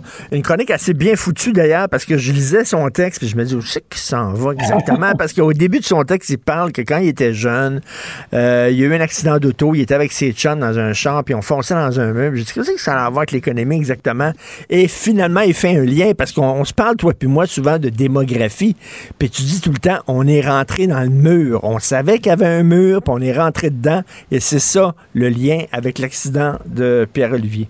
C'est ça. Et en fait, l'idée, là, c'est que je, t'avais parlé de l'ouvrage de ce démographe de Toronto qui avait écrit en 91, là, entre le boom et l'écho. Il avait fait toute la, l'analyse démographique des cohortes qui étaient pour s'en venir, puis que telle génération, combien ils sont de millions, combien vont disparaître, combien il y en a qui vont aller à la retraite, etc. Et il arrivait à la conclusion que si on fait rien, là, on frappe un meuble. Et ça, c'était en 91. Ben oui. Et là, aujourd'hui, on se réveille et, euh, et, donc là, on court à, à, après notre queue là, pour être capable d'arriver à faire face à cette, à cette, à cette pénurie de main-d'œuvre, puis tous les autres enjeux qui sont la, la, catastrophe démographique au Québec. Et donc là, euh, euh, Pierre-Olivier Zabat soulève quelques solutions et on en a déjà parlé rapidement permettre aux gens de 60 ans et plus de rester sur le marché du travail, puis trouver les incitatifs pour leur permettre de faire ça. Les programmes d'épargne retraite, puis assurer que les travailleurs contribuent davantage à leur retraite sans demander aux générations futures. Là. Donc, il va falloir qu'effectivement, parce que les payer services publics, il va falloir être capable de faire ça. Euh, regarder le niveau d'immigration, ça, on en parle depuis le début. Là. Tu sais, le gouvernement Legault avait été au départ très euh, prudent sur l'immigration, mais là, il a bien vu que la situation est assez, euh, assez dramatique pour qu'il n'ouvre les portes davantage à l'immigration économique. La construction de logements, on en a parlé dans l'aspect la ben semaine dernière, là, où ce que Investissement Québec va peut-être euh, être impliqué dans ce qu'on appelle le financement de construction de logements en région pour les travailleurs. Parce que, écoute, c'est important ça, parce que c'est bien beau de dire on va accueillir euh, des immigrants parce qu'on est en pénurie de main-d'œuvre, mais on est en crise du logement. Ça a même été, finalement, c'était confirmé par le gouvernement. Du bout des lèvres, ils ont dit oui, il existe une crise du logement. Donc, c'est bien beau accueillir des gens, mais il faut qu'ils restent quelque part, ces gens-là. Hum, euh, absolument. Puis moi, je reviens encore à le, fait qu'on a porté des lunettes roses pendant des années. Le ministère du Travail euh, avait euh, fait en 2011 une analyse qui concernait la pénurie de main-d'œuvre. Puis, puis il disait qu'en 2021, là, on n'en aurait pas de, de, pénurie de main-d'œuvre. Écoute, aujourd'hui, on sait, je sais pas où ils étaient ces fonctionnaires-là, là, parce qu'il y avait dans le fond, toutes les analyses du choc démographique étaient là. La pyramide inversée, on le savait, que tranquillement, la génération des baby boomers partirait à la retraite, qu'il y aurait moins de jeunes dans la génération X, Y, Z et W là, pour venir compenser la, perte de, ce, de ces gens-là qui quittaient le marché du travail, qui paieront plus d'impôts d'une certaine façon. Euh, donc, euh, puis évidemment, les impôts servent à payer le, les, les, services publics, hein, les hôpitaux, l'éducation, etc. Donc, euh, un enjeu là, qui est probablement qu'on n'est pas les seuls à faire face. Mmh. Hein, Charles, hein, écoute, aux États-Unis, en Europe, tu sais, le, le, vieillissement de la population. Donc, ben oui. c'est quand même quelque chose qui, qui, qui très, nous Très bon texte de P.O. Zappa. Et en terminant, un Québécois sur six renonce à la propriété. Écoute, Yves, je, je pensais à toi parce que j'ai vu une vidéo il y a quelques jours. C'était un, un WizKid, là, comme un spécialiste des, des finances, puis de l'économie, puis tout ça. Et il a fait... Il a fait un story, comme on dit, euh, sur Instagram, et il disait... Euh, écoute, euh, l'accès à la propriété, c'est une blague. Il dit, on dit aux jeunes, il faut que vous possédiez une maison. Dit ça, toute l'affaire, on, vous devez être propriétaire. Ça, c'est les banques qui ont créé ça. Les banques, parce qu'il y avait de l'argent à passer, ils ont dit, bon, qu'est-ce qu'on va faire? Ah oui, on a des hypothèques. On va dire aux gens qui sont... Puis lui, il dit, il dit, euh, écoute, restez locataire. Il dit vraiment, là, il dit, c'est une joke d'être propriétaire. On vous, on, nourrit ce mythe-là, mais ça coûte extrêmement cher. Vous êtes beaucoup mieux locataire que propriétaire. Bien, cette analyse-là, il faut la faire dans le contexte où que si, par exemple, tu donnes ton argent au locataire, puis si tu regardes l'argent que tu investirais, tu sais, s'il te reste un peu plus d'argent, puis tu l'investis, mettons, dans tes REER ou un CELI, tout ça, peut-être que ton rendement fait en sorte qu'effectivement, c'est peut-être mieux faire ça mmh. que de t'acheter une maison où ce que tu es égorgé, puis tu es endetté, puis tu n'es même pas capable de mettre de l'argent dans, dans ta retraite. Parce que ça, les maisons, là, il faut que tu il faut que tu rénoves ci, il faut que tu rénoves ça. À un moment donné, ça coûte cher en maudit. Puis là, oublie pas, hein, tous les frais afférents, là, quand tu as une maison, tu as les, les, droits de bienvenue là, ben qui t'arrivent dans le visage. À Montréal, c'est très cher et ailleurs. Euh, tu as toute la question des frais de notaire. Il faut que tu penses à des frais. Tu sais, si, mettons, tu es, dans une copropriété, tous les frais de, de prévoyance en, vue de, de, travaux, euh, tu as tout l'entretien, etc. Donc, quand tu calcules ça, plus... Euh, mais il faut que ce soit, tu sais, les gens, ils font le, le, le, pari que, tu sais, si ta propriété augmente sur 10, 15 ans, de 25% peut-être que tu vas y gagner. Hmm. Mais euh, si, hmm. les, les, si à un moment, les, il va y avoir peut-être un moment, c'est peut-être une bulle, tout ça, puis ça va éclater, puis la baisse des, des valeurs des propriétés va chuter, ben là, tu vas te retrouver dans une situation extrêmement difficile. Donc, euh, c'est pas, pas le paradis nécessairement être propriétaire. Là. On a longtemps euh, nourri ce mythe-là, là. mais regardez vos finances avant d'acheter une maison. Peut-être que vous êtes mieux d'être locataire. Donc, euh, un Québécois sur six qui a renoncé justement à devenir euh, propriétaire. Merci beaucoup, Yves Daou. On se reparle demain. Bonne journée. À demain. Bonne journée. Vous écoutez Martino. Tout ce que vous venez d'entendre est déjà disponible en balado sur l'application ou en ligne au cube.radio. Gilles Bonjour, mon cher Richard. Richard Martineau. petit lapin. La rencontre. Point à l'heure des cadeaux. Je serai pas là, là, à vous flatter dans le sens du poil. Point à la ligne. C'est très important, ce qu'on dit. La rencontre pro martineau Gilles? Oui, mon cher Richard. Le Canadien, tu gagné hier? Alors, Gilles, on va avoir un peu plus tard euh, Frédéric Bastien qui va être avec nous, l'historien euh, que vous connaissez bien. Il y a une fille dans le Globe and Mail qui a comparé les Québécois aux talibans. Taboire, là. Justement, je t'ai lu là-dessus sur euh, qu'est-ce qu'on attend pour nous fâcher. Ben oui. fâcher. Mais ça prouve hors de tout doute qu'on est rendu un, peuple de morts vivants. Et insulte par-dessus insulte, on ne réagit pas. Et quand tu vois qu'on écrit, on accorde des pages à ces démagogues, ces mercenaires de la description, de la destruction, justement, dans un journal comme le Globe and Mail ou le Toronto Sun, ça donne une idée et euh, on ne dit rien. On ne dit rien parce qu'on est un peuple à moitié mort. Et je voyais, j'entendais, je voyais également Mathieu Bock-Côté en fin de semaine qui soulignait tout d'un coup l'arrivée des Torontois, des Ontariens, qui ont un goût de la ville de Montréal. C'est une ville de, d'harmonie et de joie de vivre. C'est absolument faux. Ce n'est pas pour cette raison. D'abord, il y a 20 moins cher qu'en Ontario, si on sait ça, au Québec. Mais c'est faux parce qu'ils viennent tout simplement à Montréal pour achever, achever leur œuvre d'anglicisation systématique de la ville qui est si bien euh, entamée. Alors, si Legault euh, dit justement qu'il est très populaire, c'est vrai qu'il est populaire, mais s'il sortait de son trou pour vraiment euh, motiver la population à dire c'est assez, on s'est assez fait assez insulter, la moitié de son cabinet virait contre lui. Alors, comme on voit, on prouve qu'on est un peuple à l'agonie et on est une nation qui ne veut pas être une nation avec un grand N. Parce que là, le Québec bashing, c'est un sport national. Là, arrêtez, là, il y a des gens qui vont dire oui, c'est une anecdote. Non, non, non. Régulièrement, quand c'est pas le Toronto Sun, c'est National Post. Quand c'est pas National Post, c'est Globe and Mail. Quand c'est pas Globe. Mais régulièrement, là, on nous rentre dedans. À un moment donné, on va-tu s'apercevoir que on n'a pas notre place. Regardez euh, François Legault, il va avoir davantage de pouvoir en immigration. Il cogne, il cogne à la porte d'Ottawa. Ottawa, qu'est-ce qu'ils ont dit? Fuck you! C'est ça qu'ils ont dit. Exactement, comme on dit à tous les premiers ministres.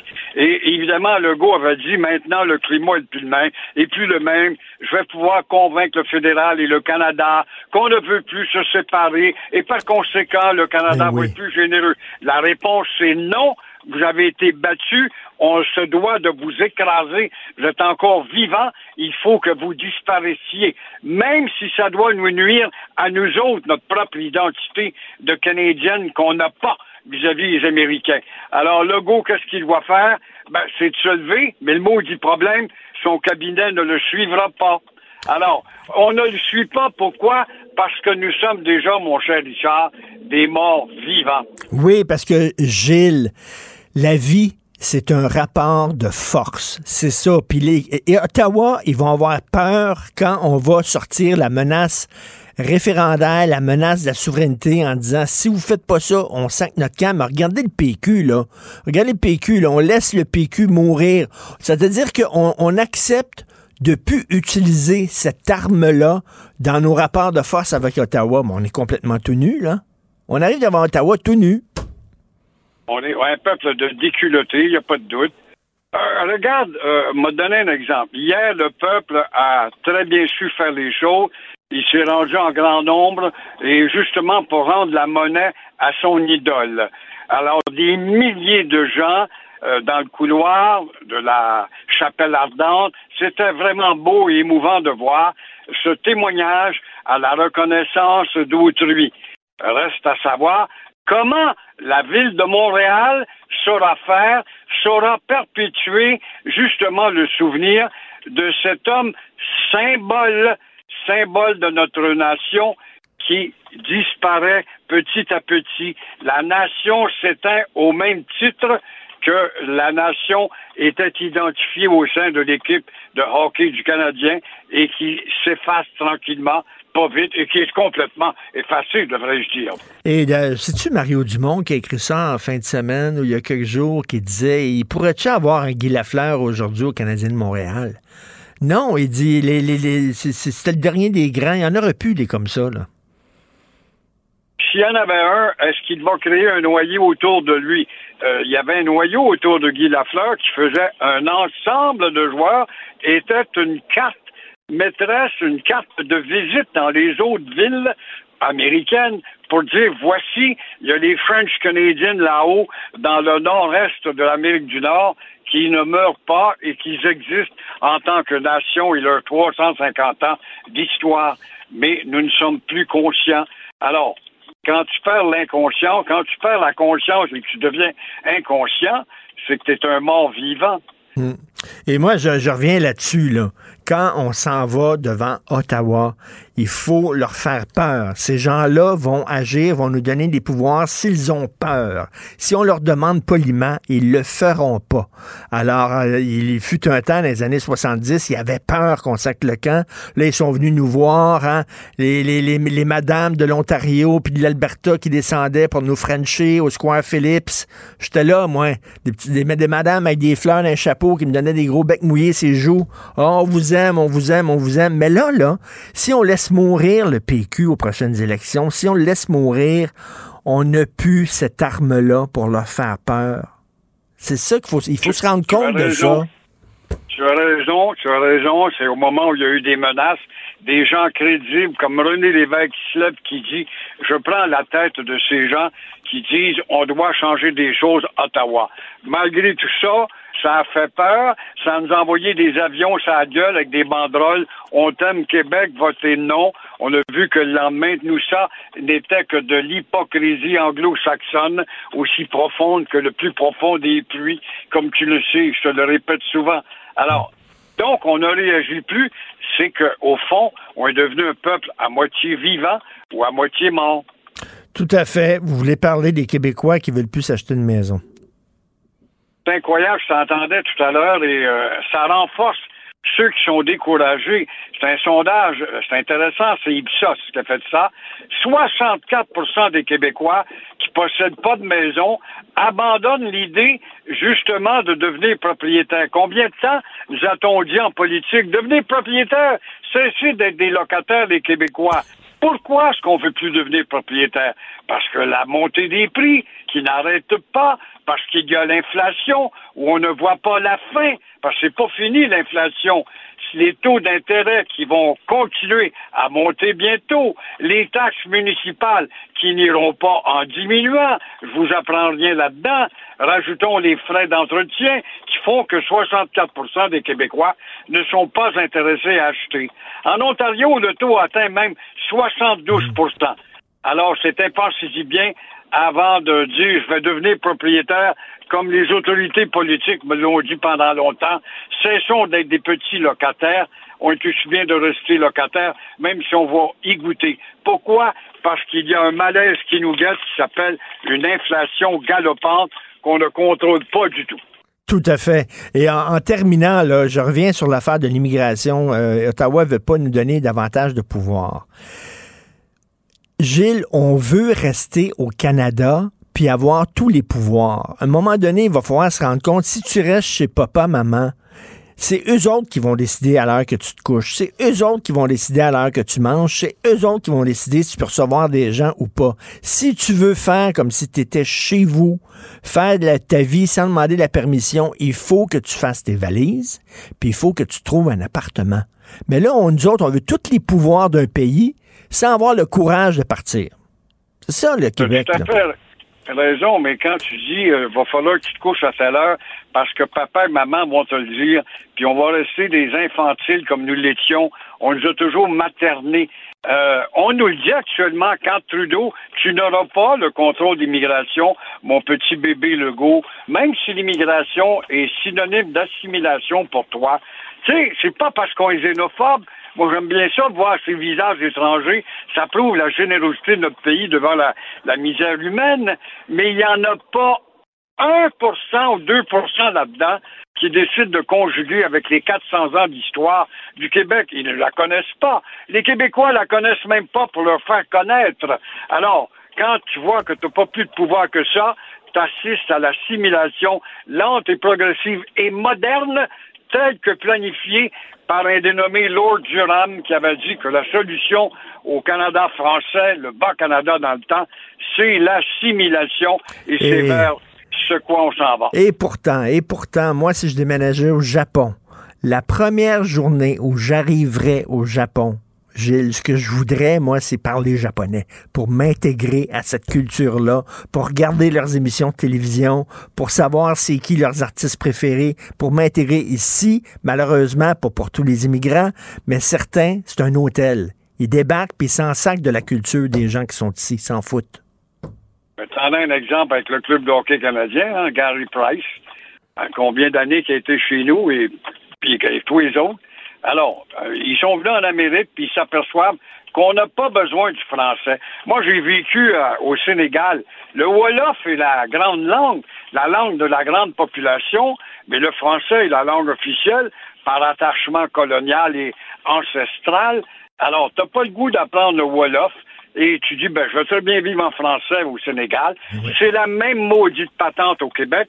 Pourquoi apprendre une langue vernaculaire quand j'ai devant moi la langue de l'Amérique ben ouais, de la puissance. Michael Rousseau le, dit. J'étais 14 ans au Québec, j'ai jamais ressenti le besoin de parler français, puis ça m'a jamais euh, empêché de faire ce que je voulais faire.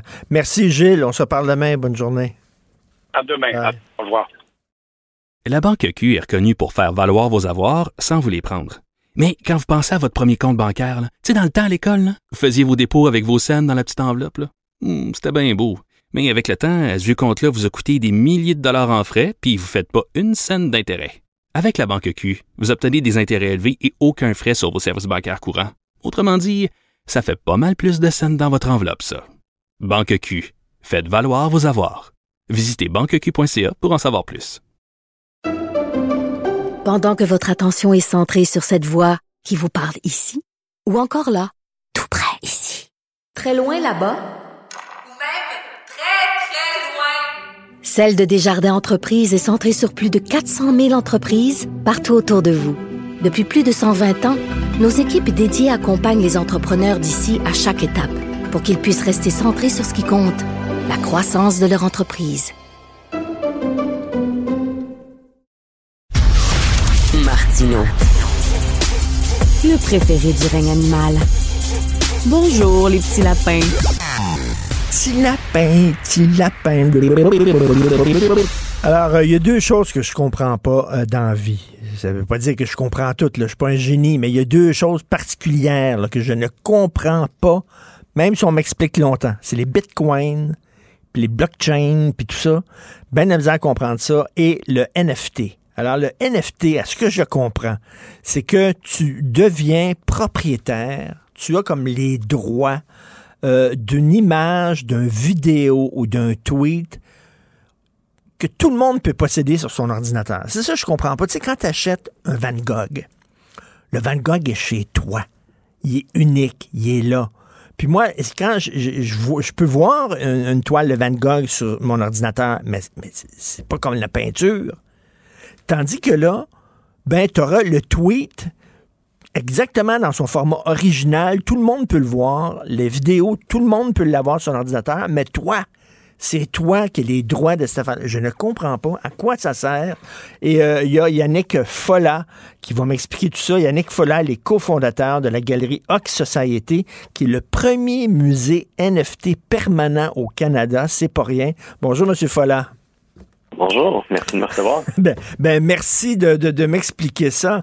Donc, euh, bon, j'ai essayé de, de l'expliquer dans mes mots, mais peut-être que vous pouvez euh, ajouter des choses ou préciser certaines affaires. C'est quoi un F- NFT? Déjà, de la façon que j'aime euh, commencer l'explication, je dirais que c'est un, un certificat d'authenticité numérique. Un peu à l'image d'un certificat d'authenticité qui serait donné avec un chandail de sport qui est signé par un joueur Oui. ou un certificat d'authenticité qui est euh, signé par un artiste et distribué par la galerie de laquelle on va acheter une toile, par exemple. Donc, c'est c'est très similaire dans le sens où ce certificat-là, ce NFT, ce jeton non fongible, va détenir l'information de qui l'a créé, à quel moment, à quelle œuvre ou à quel euh, bien numérique ce certificat-là est attaché. Euh, donc, pour créer un peu cette provenance-là. Euh, donc, on, on achète un NFT qui va être attaché avec une œuvre, avec une chanson, avec euh, un vidéo, par exemple, pour avoir l'original qui provient de la main de l'artiste, du créateur, ainsi de suite. Un peu.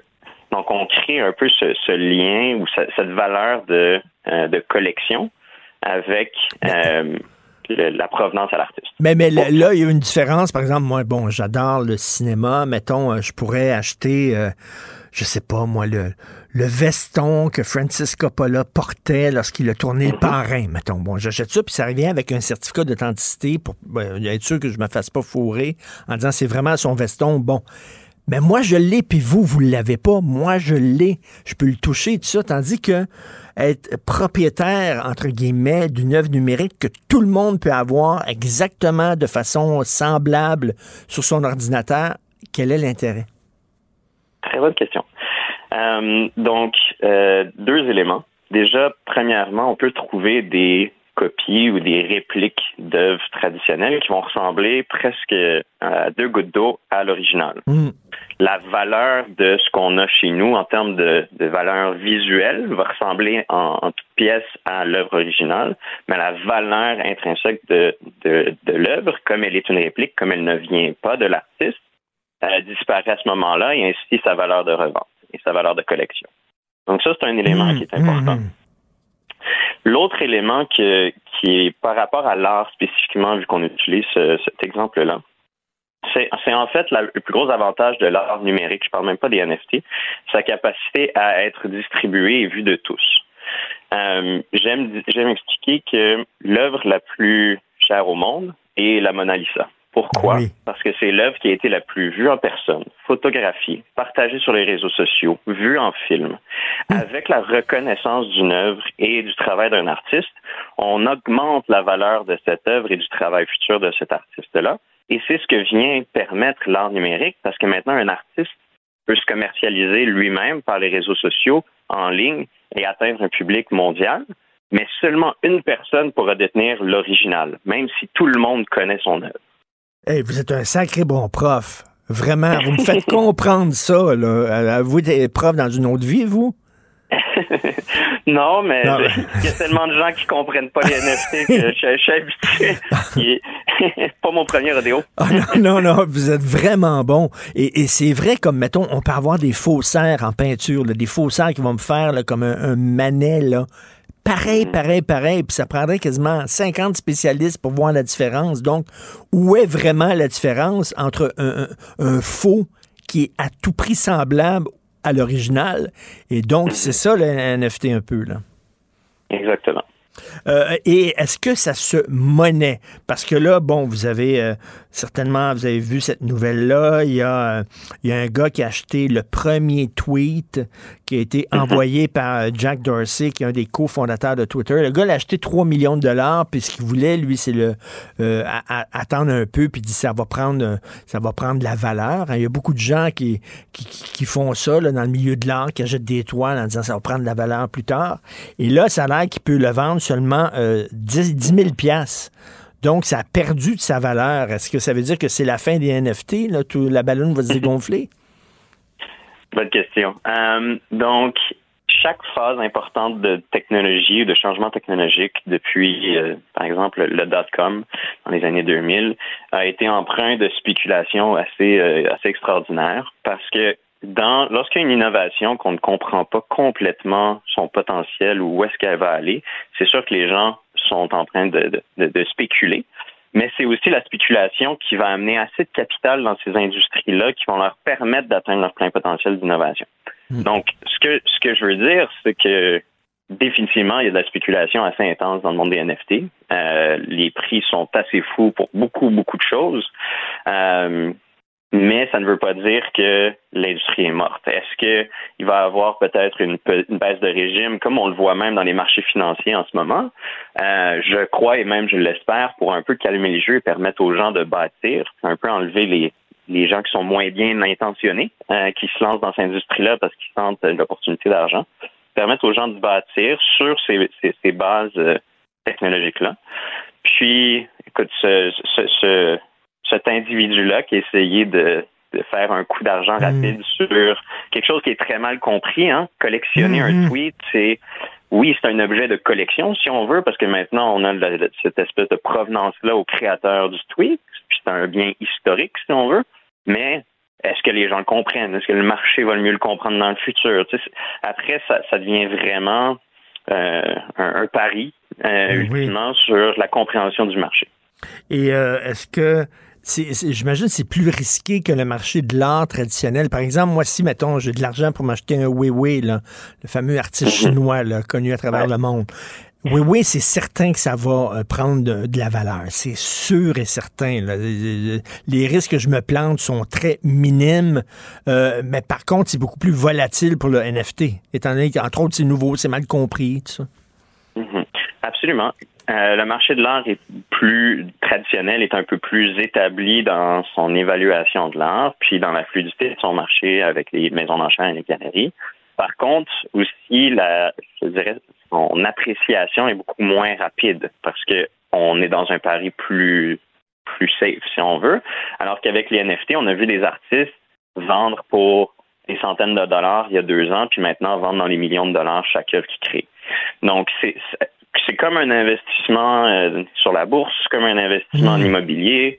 Le facteur risque vient aussi jouer dans le facteur euh, de la récompense, si on veut, de, cet investissement-là. Donc, absolument. Et parlez-moi de votre galerie, la galerie Ox Society. J'imagine que c'est pas une galerie qui, qui, qui, qui, est réelle avec un building et tout ça. Tout ça est sur Internet. en fait, oui. Ah oui? Euh, puis, on, le prononce Zero X Society parce que le début des adresses Ethereum sur le blockchain commencent tous par 0x. Euh, fun fact. Mais euh, oui, dans le fond, on, occupe euh, environ 3000 pieds carrés dans le New City Gas à, Griffintown, à Montréal. OK. Euh, on l'opère comme un organisme non lucratif, presque selon un modèle muséal. Donc, on, on, organise des, des, expos de deux mois selon un thème. Après, on va choisir des artistes partout dans le monde qui ont un style qui s'apprête au thème et ils vont venir créer une œuvre spécialement pour l'expo. Euh, ces artistes-là vont pouvoir vendre les œuvres par eux-mêmes sous leur propre nom euh, sur les marchés de NFT en ligne. Puis après, nous, on va aller chercher une, donation de 15% au moment de la vente qu'on va ensuite utiliser pour euh, rouler un programme de subvention aux artistes canadiens qu'on a démarré en octobre dernier. Donc, les artistes qui sont intéressés à se lancer dans le monde des NFT, on paye tous leurs frais lors du démarrage. On leur donne des, des cours de huit semaines avec des, des séances éducatives toutes les semaines avec du mentorat. Euh, donc, notre but, c'est vraiment d'amener les gens, tant les artistes que les collectionneurs, à voir l'art numérique comme un, mhm. médium artistique important, à voir les NFT comme un outil important pour débloquer la créativité d'artistes numériques. On pense aux graphic designers, aux euh, designers de jeux vidéo, euh, et d'effets spéciaux, par exemple, qui ont mhm. toujours dû travailler pour des entreprises pour être capables de vivre de leur art, mais mhm. maintenant, ils sont en fait capables de monétiser leur propre créativité. Wow, et ça, et, votre galerie, euh, n'importe qui peut aller là voir ces œuvres-là? C'est ouvert au public?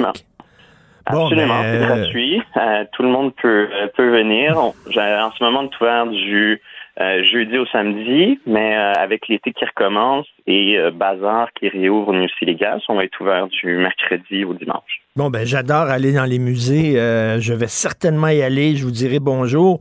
Et je suis convaincu, Yannick Folla, que vous, vous pourriez m'expliquer c'est quoi le Bitcoin puis le blockchain.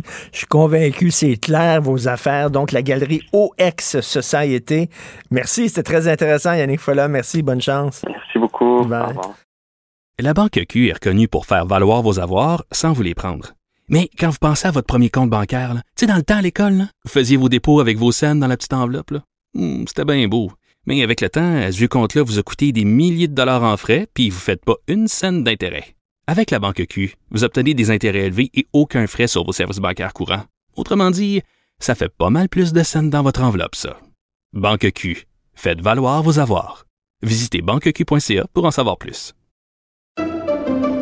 Pendant que votre attention est centrée sur cette voix qui vous parle ici, ou encore là, tout près ici, très loin là-bas, ou même très, très loin, Celle de Desjardins Entreprises est centrée sur plus de 400 000 entreprises partout autour de vous. Depuis plus de 120 ans, nos équipes dédiées accompagnent les entrepreneurs d'ici à chaque étape pour qu'ils puissent rester centrés sur ce qui compte, la croissance de leur entreprise.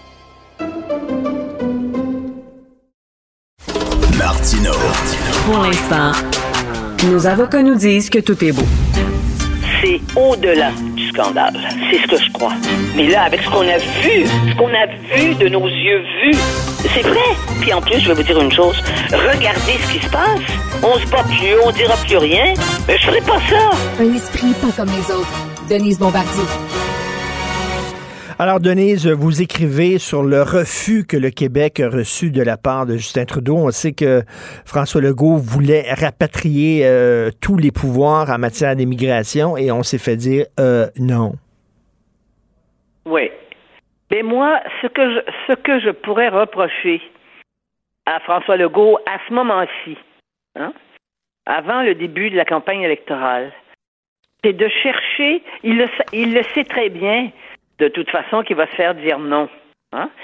S'il veut que ça soit un élément dans, le, dans, dans la campagne électorale après, Hein, qui va qui va livrer parce que imaginez-vous pas que Ottawa quand ils lisent les sondages euh, qui montrent que le que M. Legault et le gouvernement de la, la CAQ va entrer euh, très confortablement, n'est-ce pas?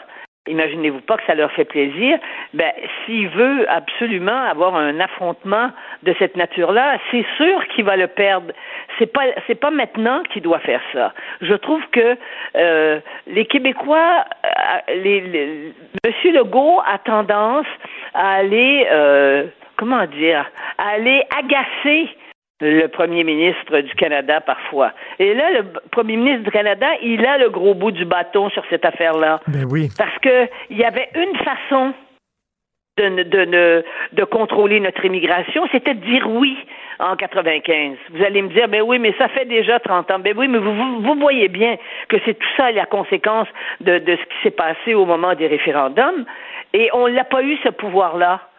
Et on ne l'aura pas parce qu'il ne faut pas s'imaginer que M. Trudeau euh, va laisser va, va laisser va faire va faire ce cadeau-là à, à François Legault dans les circonstances actuelles. Alors donc ça m'a- ça m'apparaissait déplacé. Alors, M. Legault a fait une erreur, vraiment une erreur, c'est quand il est allé appeler à voter pour le Parti conservateur du Canada contre, contre le Parti libéral. Ça, c'était une véritable erreur. Là, c'est une vraie, vraie erreur politique et je pense que euh, Justin Trudeau ne s'en ne, ne lui pardonnera jamais, puis à chaque fois qu'il va avoir l'occasion, il va pouvoir lui faire du rentre dedans. C'est vrai, c'est vrai. Et, euh, Et on est et nous, ça- qu'est-ce que ça fait? Ça nous humilie tout le temps de, de encore une fois de se faire dire non. Hein?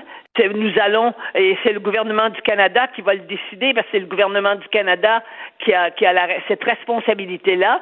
On va en discuter avec les provinces, alors que c'est que, euh, alors qu'on sait que c'est avec le Québec, le Québec que ça se pose, de façon plus, plus aiguë. Euh, et alors donc euh, on, on est on est là puis on se fait encore donner une une, une- une gifle en pleine figure.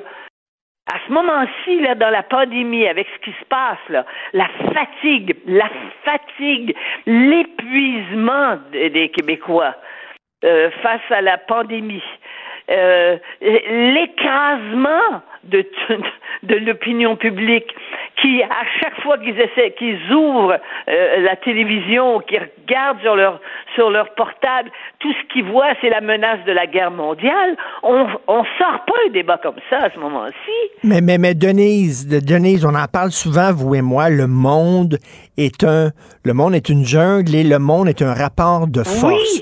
Le monde est un rapport de force. Et Mais là, si, évidemment. mais là, si on laisse en Denise, si on laisse le PQ mourir, on se, on se, on, on- on perd ce rapport de force qu'on avait de faire peur au Canada en disant, ben, on a cette arme-là qui est la souveraineté. Si on laisse le PQ mourir, on va se retrouver tout nu devant Ottawa.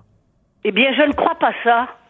Parce que le PQ est justement une espèce de, de, de, de voile qui, qui nous laisse à penser qu'on pouvait. Le seul parti qui rejoint la majorité des francophones au Québec à l'heure actuelle, faites-les le sondage. Allez voir combien de Québécois sont prêts à faire l'indépendance du Québec.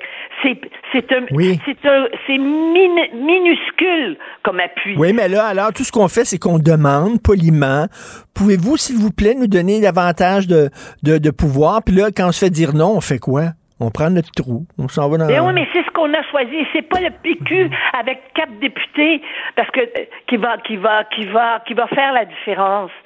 Il n'y a qu'un pouvoir francophone, un gouvernement qui a du pouvoir pour les francophones. Au Canada, c'est le parti de la CAQ. Oui, mais il fait pas peur à Ottawa, le Parti de la CAQ. Il demande poliment, puis on se fait dire non, on se fait claquer à la porte sur le nez, et après, euh, ils ont oui, pas mais qu'est-ce que je voulais- On va être obligé de prendre des détours et de le faire autrement. Et on va, on a assez de, de constitutionnalistes, hein, qui sont allés, qui ont étudié la question. Et, et parmi les meilleurs, je pense à Benoît Pelletier, qui sont, qui est capable d'une, qui sont capables de, de conseiller le gouvernement. Nous sommes dans une société de droit. Il n'y a pas de renversement de popula- de- qui peut se faire autrement que par les institutions de la démocratie. Il y a une façon, il y a de, toutes sortes de façons de faire éclater le Québec à l'heure actuelle. hein. Mais- Et mais- il y a mais- des gens qui travaillent, qui, qui, qui, en plus, sont, sont souvent des gens qui seraient pour la souveraineté. Ceux qui sont prêts à aller jouer dans la carte électorale, là, hein, pour aller dans, dans le système électoral, pour aller faire des représentations proportionnelles, ça veut dire qu'il y aura que le- les, les Québécois francophones vont être encore plus divisés entre eux que nous le sommes à l'heure actuelle.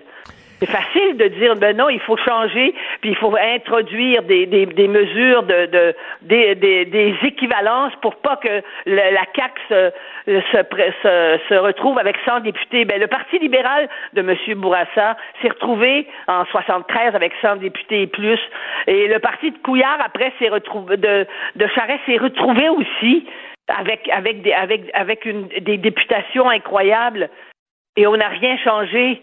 Mais il faut faire peur à Ottawa.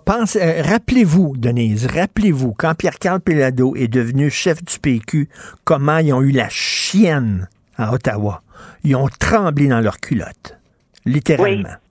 Oui, mais ça c'est fait. Et euh, demandez donc euh, la à, la, à la moitié de la population, demandez donc aux jeunes pour qu'est-ce qu'ils pensent de ça, voter pour l'indépendance du Québec. Qu'est-ce que vous voulez que je vous dise? Nous avons le plus grand fossé générationnel qu'on a jamais eu. Ben, je vais vous poser la question qui est une question dure. Peut-être que vous ne voudriez pas répondre. Est-ce que vous êtes en train de dire que la fenêtre d'opportunité pour l'indépendance, elle est fermée? Elle était ouverte pendant un moment, elle est fermée. C'est tout. Je vais vous dire une chose. Tant que la CAC réussira à aller chercher un appui populaire de, de celui qui s'annonce, il y aura une façon de faire de la politique autrement et de mettre Ottawa, mais pas en allant contester des, des, des droits qui sont inscrits actuellement dans la Constitution. On la fera pas ouvrir la Constitution. Ça va, je ne sais pas qu'est-ce qui va se passer, comment ça va se faire, et on ne le sait plus nulle part. Regardez dans tous nos pays occidentaux et tous ceux qui chez nous, hein, là je parle des gens qu'on devrait honnir, qui sont des Québécois et qui viennent, qui, qui nous disent à vous et moi quand on écrit sur Poutine que Poutine a raison parce que quand Poutine dit une chose, il le fait. C'est des Québécois. On a des gens de l'intérieur, des gens qui ne sont pas d'autres. On peut pas dire mais oui mais ils viennent d'ailleurs, qui sont prêts à faire sauter le Québec. Et à- à- comment pouvez-vous appuyer Poutine, qui est, la, qui est la plus grande ordure du 21e siècle à l'heure actuelle? Comment est-ce qu'on peut tenir des propos pareils sur Poutine en disant qu'il a raison? Et que euh, vous pouvez bien vous con- continuer de, de, de, tu- de, de, de brailler sur les Ukrainiens qui meurent? On reçoit des lettres, vous et moi, comme ça. On le sait que c'est ça. Il y a des gens parmi nous qui sont des gens des de souche qui pensent comme ça.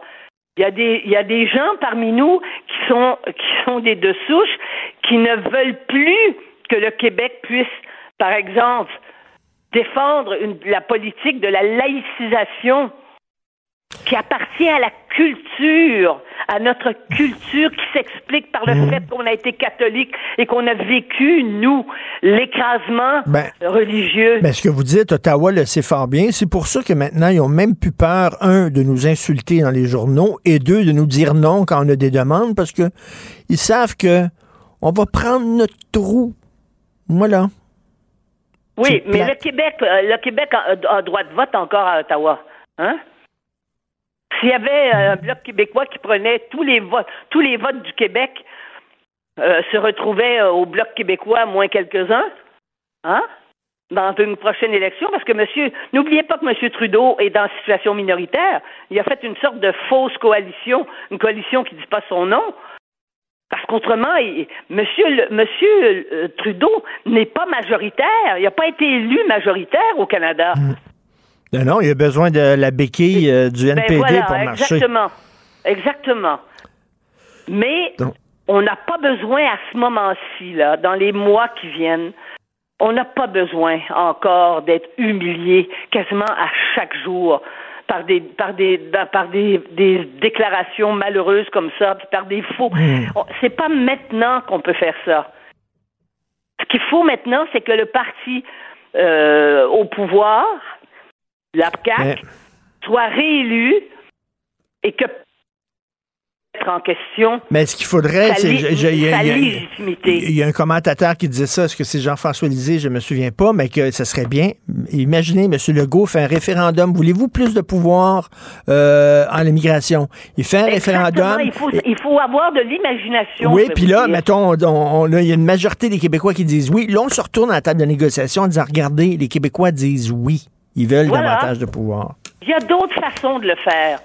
Et donc, il faut que M. Legault, qui est lui-même exténué, avant même de commencer la, la- la campagne, il est lui-même exténué. Et, son, et autour de lui, ses ministres qui ont travaillé si fort le sont aussi.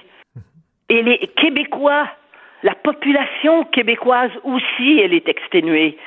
Alors, faisons donc euh, moderato cantabile, comme on dit. Là-dessus, merci beaucoup. On se reparle vendredi. Au revoir. Bonne journée. Denise. Merci.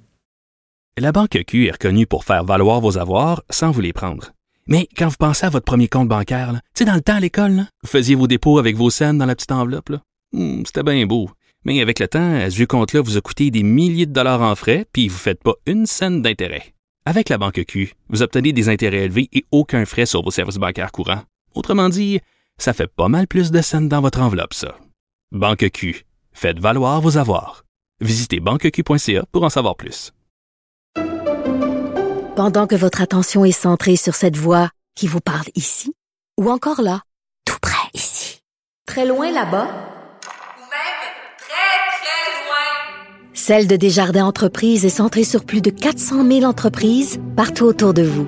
Depuis plus de 120 ans, nos équipes dédiées accompagnent les entrepreneurs d'ici à chaque étape pour qu'ils puissent rester centrés sur ce qui compte, la croissance de leur entreprise. Confrontant, dérangeant, divertissant. Richard Martineau, il brave l'opinion publique depuis plus de trois décennies. Mathieu Bocoté. Il représente un segment très important de l'opinion publique. Richard Martineau. Tu vis sur quelle planète? La rencontre. Je regarde ça et là, je me dis, mais c'est de la comédie. C'est hallucinant. La rencontre. Bocoté. Martineau. Mathieu, alors en France, la gauche radicale est en train d'avaler la gauche modérée. Oui, c'est assez intéressant en fait ce qui se passe. On le sait, le clivage euh, français euh, en général, dans la France, c'est à l'origine de ça, c'est le clivage gauche-droite. On le connaît. Et là, il y a une sorte de nouveau paysage politique qui ressort de, de la présidentielle, puis qui semble se confirmer, c'est l'existence de trois blocs désormais. Donc, un bloc central, qui est le bloc autour duquel convergent les mouvements proches d'Emmanuel Macron, donc euh, libéral, progressiste, européen, européiste surtout un bloc national, donc conservateur, identitaire et populiste, autour de Zemmour, Le Pen et l'aile droite des LR, et, et, et une espèce de nouvelle force de gauche en émergence autour de Jean-Luc Mélenchon et de la France insoumise. Ce qui est assez intéressant avec ça en ce moment, c'est que les forces politiques classiques, le Parti socialiste à gauche et le parti et les écologistes, et à droite le- les républicains, sont comme condamnés, ils tombent dans une forme de faille spatio-temporelle, c'est-à-dire ce sont des partis qui appartiennent au temps d'hier et qui se désagrègent et qui meurent. Et ouais, ils conservent une base locale, une base régionale, mais ils n'ont plus de force nationale. Et là, ce qui est intéressant en ce moment, c'est de voir qu'à gauche, les, la France insoumise, donc le parti de gauche radicale, qui est à la fois euh, anticapitaliste pour l'essentiel, au nom de l'écologisme, mais anticapitaliste en soi, très, très, très multiculturaliste, est en train d'absorber, en fait, il a signé un accord hier soir, euh, hier nuit, en fait, avec les Verts, les écolos, qui, pendant quelques années, ont voulu remplacer les socialistes comme parti de gauche de gouvernement responsable. Et là, les socialistes, euh, les, les écolos qui ont perdu la présidentielle, sont fait laminer, se sont euh, entendus avec la France insoumise. Et là, la discussion, la prochaine étape, c'est est-ce que les socialistes vont eux-mêmes rejoindre la France insoumise. Donc là, on assiste à une espèce de mouvement inverse à celui qu'on a connu au 20e siècle. Dans la deuxième moitié du 20e siècle, on peut dire que les partis de gauche ont voulu prouver qu'ils étaient des partis de gouvernement responsables, capables de fonctionner dans les sociétés libérales et démocratiques et capitalistes en les transformant de l'intérieur. Et là, ce qu'on voit, c'est que finalement, la force d'initiative, la force dominante, la force puissante à gauche aujourd'hui, c'est la gauche radicale et l'ancienne gauche modérée soit se rallie au bloc central autour d'Emmanuel Macron, lui-même vient de ce centre-gauche, soit une partie de cette gauche-là décide simplement de se rallier à la nouvelle gauche radicale. C'est comme, pour le dire en, langage québécois, si les sociaux-démocrates du Parti québécois décidaient finalement de s'annexer à la manière de force mineure à euh, Québec solidaire. Et de ce point de vue, euh, c'est c'est une forme de recomposition assez importante de la vie politique française. Euh, Est-ce qu'on voit pas la même chose à droite aussi? C'est-à-dire, tu le dis toi-même, les, les, les républicains, euh, le, ben, le, le, le, parti qui est dans le sillage du parti gaulliste, euh, c'est écrasé. Donc, euh, est-ce que c'est pas la même chose à droite? Avec une nuance, c'est que l'interdit qui frappe le Rassemblement national, donc euh, le, le, le fait qu'on traite ce parti-là toujours d'extrême droite, puis gna gna gna, puis on reconnaît ça par cœur, et le fait qu'on a administré ce traitement-là à Zemmour aussi, eh bien, ça fait en sorte que ces partis-là, à droite, la recomposition est beaucoup plus difficile. Et on voit en ce moment les républicains, euh, l'aile droite des républicains surtout. Donc, je pense ici à Bruno Retailleau, Laurent Vauquier, David Lisnard, François-Xavier Bellamy, Bellamy, des figures de qualité, dire ni Macron, mais ni euh, Zemmour ou Le Pen. Donc, ils veulent ils se disent, ben, on va traverser les cinq prochaines années, puis quand le, le système va en avoir marre, en fait, de cette alternative euh, Le Pen ou, ou souvent Macron ou les radicaux, on va être la culture de gouvernement en attente pour la suite des choses. Mais il y a plus d'interdits à droite qu'à gauche, parce qu'à gauche, on voit des gens, donc il y a des gens qui refusent à gauche l'union avec les, euh, la France insoumise. On le voit par exemple dans les, les, les plus vieilles générations du Parti socialiste qui sont enracinées dans les mairies et les régions qui disent non, nous on veut pas s'allier à la France insoumise, euh, notamment de la question de l'Europe et de la laïcité. Ça cadre pas ça. Il n'y a pas de point d'accroche entre nous deux. Mais néanmoins, l'interdit est beaucoup moins fort qu'à droite, où qui s'allie à la famille Le Pen, par exemple, est euh, marqué au fer rouge de l'infréquentabilité, et où aujourd'hui, ou même euh, on a réussi à infréquentabiliser Zemmour. Il- donc, ce qui fait que la droite, euh, en ce moment, dans les trois blocs politiques qui se composent, le bloc euh, on pourrait dire, euh, de gauche radicale se constitue en temps réel. Ça, ça pourrait se développer encore plus aujourd'hui et demain. Le bloc central est bien constitué et finit d'aspirer à la fois une partie de la gauche euh, modérée et de la droite classique. Et dans la droite nationale ou le camp national, lui, euh, le- ce, ce- ce pôle-là est, est peine à s'unir, même si on voit qu'il existe politiquement. Mais Mathieu, si on n'a pas peur de dire qu'il existe une extrême gauche, euh, pourquoi on hésiterait à dire qu'il existe une extrême droite? Ben, moi, j'ai pas de problème à utiliser ces concepts-là pour peu qu'ils soient rigoureux. C'est-à-dire, pour moi, la notion de... Bon, faut dire extrême gauche, il y a une différence de fond. C'est que l'extrême gauche dit qu'elle existe. C'est-à-dire, moi, euh, l'extrême gauche, vais dire, euh, parce que c'est une mouvance qui existe, nous qui sommes d'extrême gauche. Bon. Donc là, c'est une mouvance qui s'autoproclame comme telle. Si tu rencontres des gens qui disent nous qui sommes l'extrême droite, présente-les-moi, je suis curieux de rencontrer ces gens-là, je les ai jamais rencontrés dans mon euh, dans je ne sais quelle enquête. Donc ça c'est un problème. Gauche est une étiquette revendiquée, droite est une étiquette assignée, et même extrême gauche et extrême droite. Ensuite, tu noteras que moi, quand je parle de ces gens-là, j'ai pas dit extrême gauche. J'ai dit gauche radicale, j'ai dit gauche décroissante, j'ai dit gauche OK, multiculturaliste. mais est-ce que tu serais prêt à dire droite radicale, alors? C'est que le mot droite radicale en sciences politiques fait référence surtout à des mouvances de tendance fascisante. Et euh, quoi qu'on en dise, il n'y a pas vraiment de, de tendance fascisante aujourd'hui en France. Donc c'est pour ça que moi, je, tu remarqueras, le vocabulaire que j'utilise, moi, c'est, comme je dis, gauche, euh, euh, gauche décroissante et multiculturaliste, ou gauche, euh, gauche décoloniale, ou quelquefois, droite nationale et centre, euh, bloc central. Ça, je pense que c'est une manière, ou, ou en France, ils vont dire bloc populaire, bloc central, bloc national. Ça, pour moi, ça me convient parce que ça permet de nommer les mouvements tels qu'ils se nomment eux-mêmes, au moins partiellement. Ensuite, si on veut à tout prix utiliser la notion d'extrême, ben, on a vu hier, euh, hier à Paris des, euh, des manifestants, euh, dans le cadre de la journée du 1er mai, s'en prendre aux policiers, attaquer des pompiers. Il faut être crétin pour attaquer un pompier quand même. Là. Euh, et ces gens-là sont associés à ce qu'on appelle, alors le concept utilisé, c'est ultra-gauche. Pourquoi ultra-gauche? Parce que ça fait référence à la violence. Donc, le concept d'ultra sert en France à nommer les mouvances qui sont euh, qui basculent dans la violence.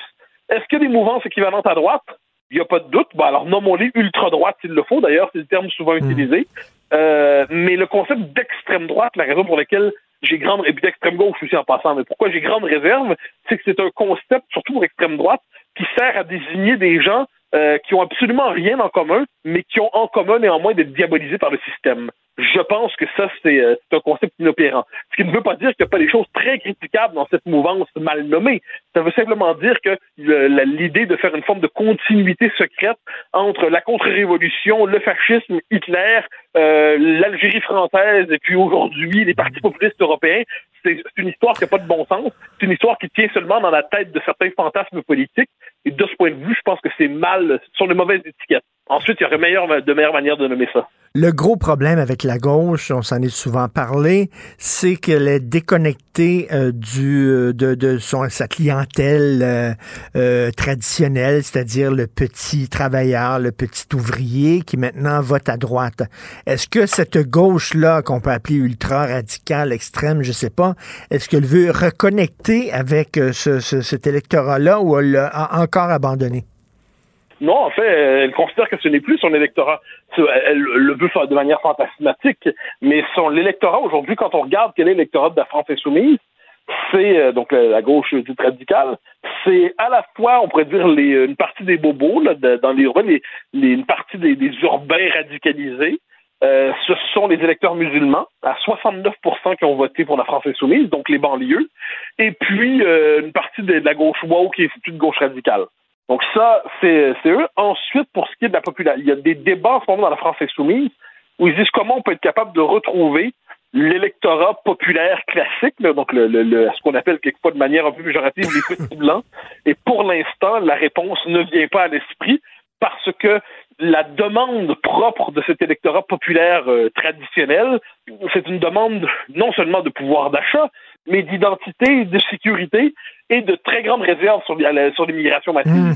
Et de ce point de vue, ben, il y a une contradiction de fond sur la question identitaire qui rend les points de passage assez limités. Et euh, c'est quoi la porte de sortie pour la gauche traditionnelle là-bas? Ils sont en train de, ils sont en train de mourir, là? Non, je pense, dans les faits, ils sont en train, so- soit ils se replient au niveau municipal et régional, parce que sais, le système politique français, tu as des partis qui se présentent à tous les étages, comme si le Parti québécois se présentait euh, à la mairie de Bois-des-Filions là, ou à la, la mairie d'Outremont. Donc, il y a... euh, il y, a, il y a je pense que la gauche traditionnelle ou classique s'est repliée vers les régions, vers les villes. Pour ce qui est de... Et une bonne partie s'est investie chez Emmanuel Macron. hein. C'est-à-dire qu'une bonne partie, le printemps républicain, par exemple, qui représente la gauche laïque républicaine, euh, s'est tourné vers Emmanuel Macron. Euh, Caroline Fourest, que tu, que tu estimes, euh, et, euh, je, je, je crois, euh, elle est associée à Emmanuel Macron aujourd'hui. Donc cette mouvance-là se tourne autour de Macron. Ensuite, la gauche socialiste classique qui ne veut ni Macron ni, euh, ni Mélenchon, elle est assez minoritaire. Elle croit qu'elle aura un espace, tous ceux qui pensent qu'elle aura un espace un jour comme les François Hollande et tout ça, mais elle aura un espace un jour. Pourquoi? Parce que Macron va décevoir sur la laïcité et la question sociale et la gauche radicale, ce qu'ils appellent la gauche radicale, n'est pas euh, euh, pas euh, acceptable pour nous. Donc, quand ça va se décomposer, les vieilles forces politiques classiques, les socialistes et les républicains vont pouvoir ressortir. C'est le même pari qui est fait des deux côtés. Reste à voir si après les trois blocs, il y aura le retour de la gauche et de la droite classique. C'est un pari, mais j'ai l'impression qu'à court terme, euh, on se dirige pas vers ça. Hier, il y a eu une manifestation anticapitaliste à Montréal. On a encore euh, pété les vitrines de la caisse de dépôt, de banque. On a endommagé des autos de luxe. Qu'est-ce que tu penses de ça? Ben, j'en pense le plus grand mal, c'est le moins qu'on peut se dire. Ce sont des, ce, ne sont pas que des casseurs. Il faut, arrêter de croire que c'est simplement des voyous. Ce sont des milices d'extrême gauche. Et dans ce cas-là, j'utilise le mot extrême ou ultra, surtout ultra gauche. Pourquoi? Parce qu'une complaisance, c'est même une théorisation de la violence légitime et nécessaire contre la société libérale. On est devant des gens qui croient que ce sont des parasites politiques, en fait, qui cherchent à s'emparer de mouvements sociaux légitimes, des mouvements syndicaux, des mouvements populaires, des mouvements communautaires, et qui veulent radicaliser les tensions dans la société pour créer une situation de tension telle, puis leur stratégie est toujours la même. Dans leur esprit, derrière l'État libéral, il y aura un État fasciste, où ils disent aujourd'hui euh, hétéropatriarcal, euh, spéciste, et puis euh, raciste et tout ça. Et dans leur idée, c'est qu'il il faut provoquer l'État pour qu'il y ait un geste de répression de trop, et ça pourrait réveiller un peuple qu'il juge zombie et inconscient aujourd'hui de son aliénation. Et donc, en frappant sur l'État, en frappant sur les banques, en frappant sur les boîtes aux lettres, en frappant sur des abribus, en frappant sur tout ça, ça va provoquer une forme de réaction dans la population quand il y aura le geste répressif de trop de la part de l'État. Ce sont des mouvements euh, ultra, d'ultra-gauche, violentes, euh, agressives, qui rassemblent à la fois un peu des jeunes bourgeois fanatisés et aussi des désaxés psychiques euh, arrogants qui, qui sont euh, qui compensent un besoin de violence dans de tels mouvements. Et je pense que ces mouvements-là doivent être sans aucune tolérance euh, envers, euh, envers eux lorsqu'ils s'expriment. S'ils veulent manifester puis écrire des livres, ça les concerne. Mais s'ils veulent, dès qu'ils passent à la violence, il n'y a pas le début d'un quart de huitième de complaisance devant ces gens-là. Est-ce qu'on est dans les années 30, c'est-à-dire les gens qui étaient un peu désabusés de la démocratie puis qui s'en allaient vers des partis euh, extrêmes? Ben moi, je, tu, penses, tu sais, c'est- je, je, je parle pas des années, je fais pas la comparaison avec les années 30, mais je dis qu'on est dans une époque aujourd'hui, d'un peu- j'appelle de réchauffement global des passions politiques. Et dans ce contexte-là, il n'y a pas de doute que les personnalités radicales, l'excité, les tempéraments euh, violents, tout ça, trouvent dans l'action politique radicale une forme de débouché. Euh, c'est pas spécifique aux années 30 dans l'histoire, mais je pense que ça appartient à nos années 20. Ah ben, moi, je te dis, là, ma retraite, je vais la passer dans le bois, dans, un, dans une cabane. Vraiment. Pas trop loin, pas trop loin. Ça va être compliqué pour la vie sociale et ce serait désagréable. Salut, Mathieu, à demain. Au grand Merci, plaisir. bye. Bye bye. La Banque Q est reconnue pour faire valoir vos avoirs sans vous les prendre. Mais quand vous pensez à votre premier compte bancaire, là, tu sais, dans le temps à l'école, là, vous faisiez vos dépôts avec vos scènes dans la petite enveloppe. là. Hmm, C'était bien beau. Mais avec le temps, ce compte-là vous a coûté des milliers de dollars en frais, puis vous ne faites pas une scène d'intérêt. Avec la Banque Q, vous obtenez des intérêts élevés et aucun frais sur vos services bancaires courants. Autrement dit, ça fait pas mal plus de scènes dans votre enveloppe, ça. Banque Q. Faites valoir vos avoirs. Visitez banqueq.ca pour en savoir plus. Pendant que votre attention est centrée sur cette voix qui vous parle ici, ou encore là, tout près ici, très loin là-bas,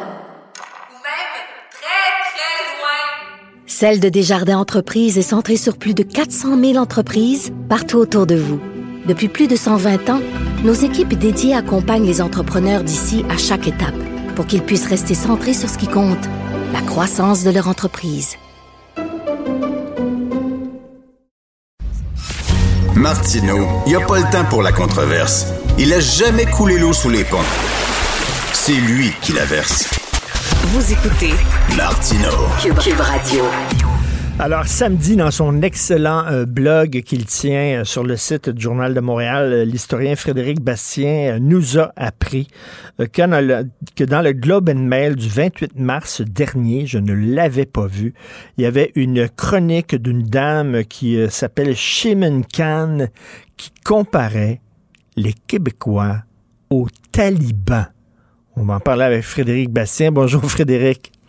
Oui, bonjour. Euh, heureux de vous retrouver pleinement guéri de la COVID et Oui, oui, en oui. verve. Merci beaucoup.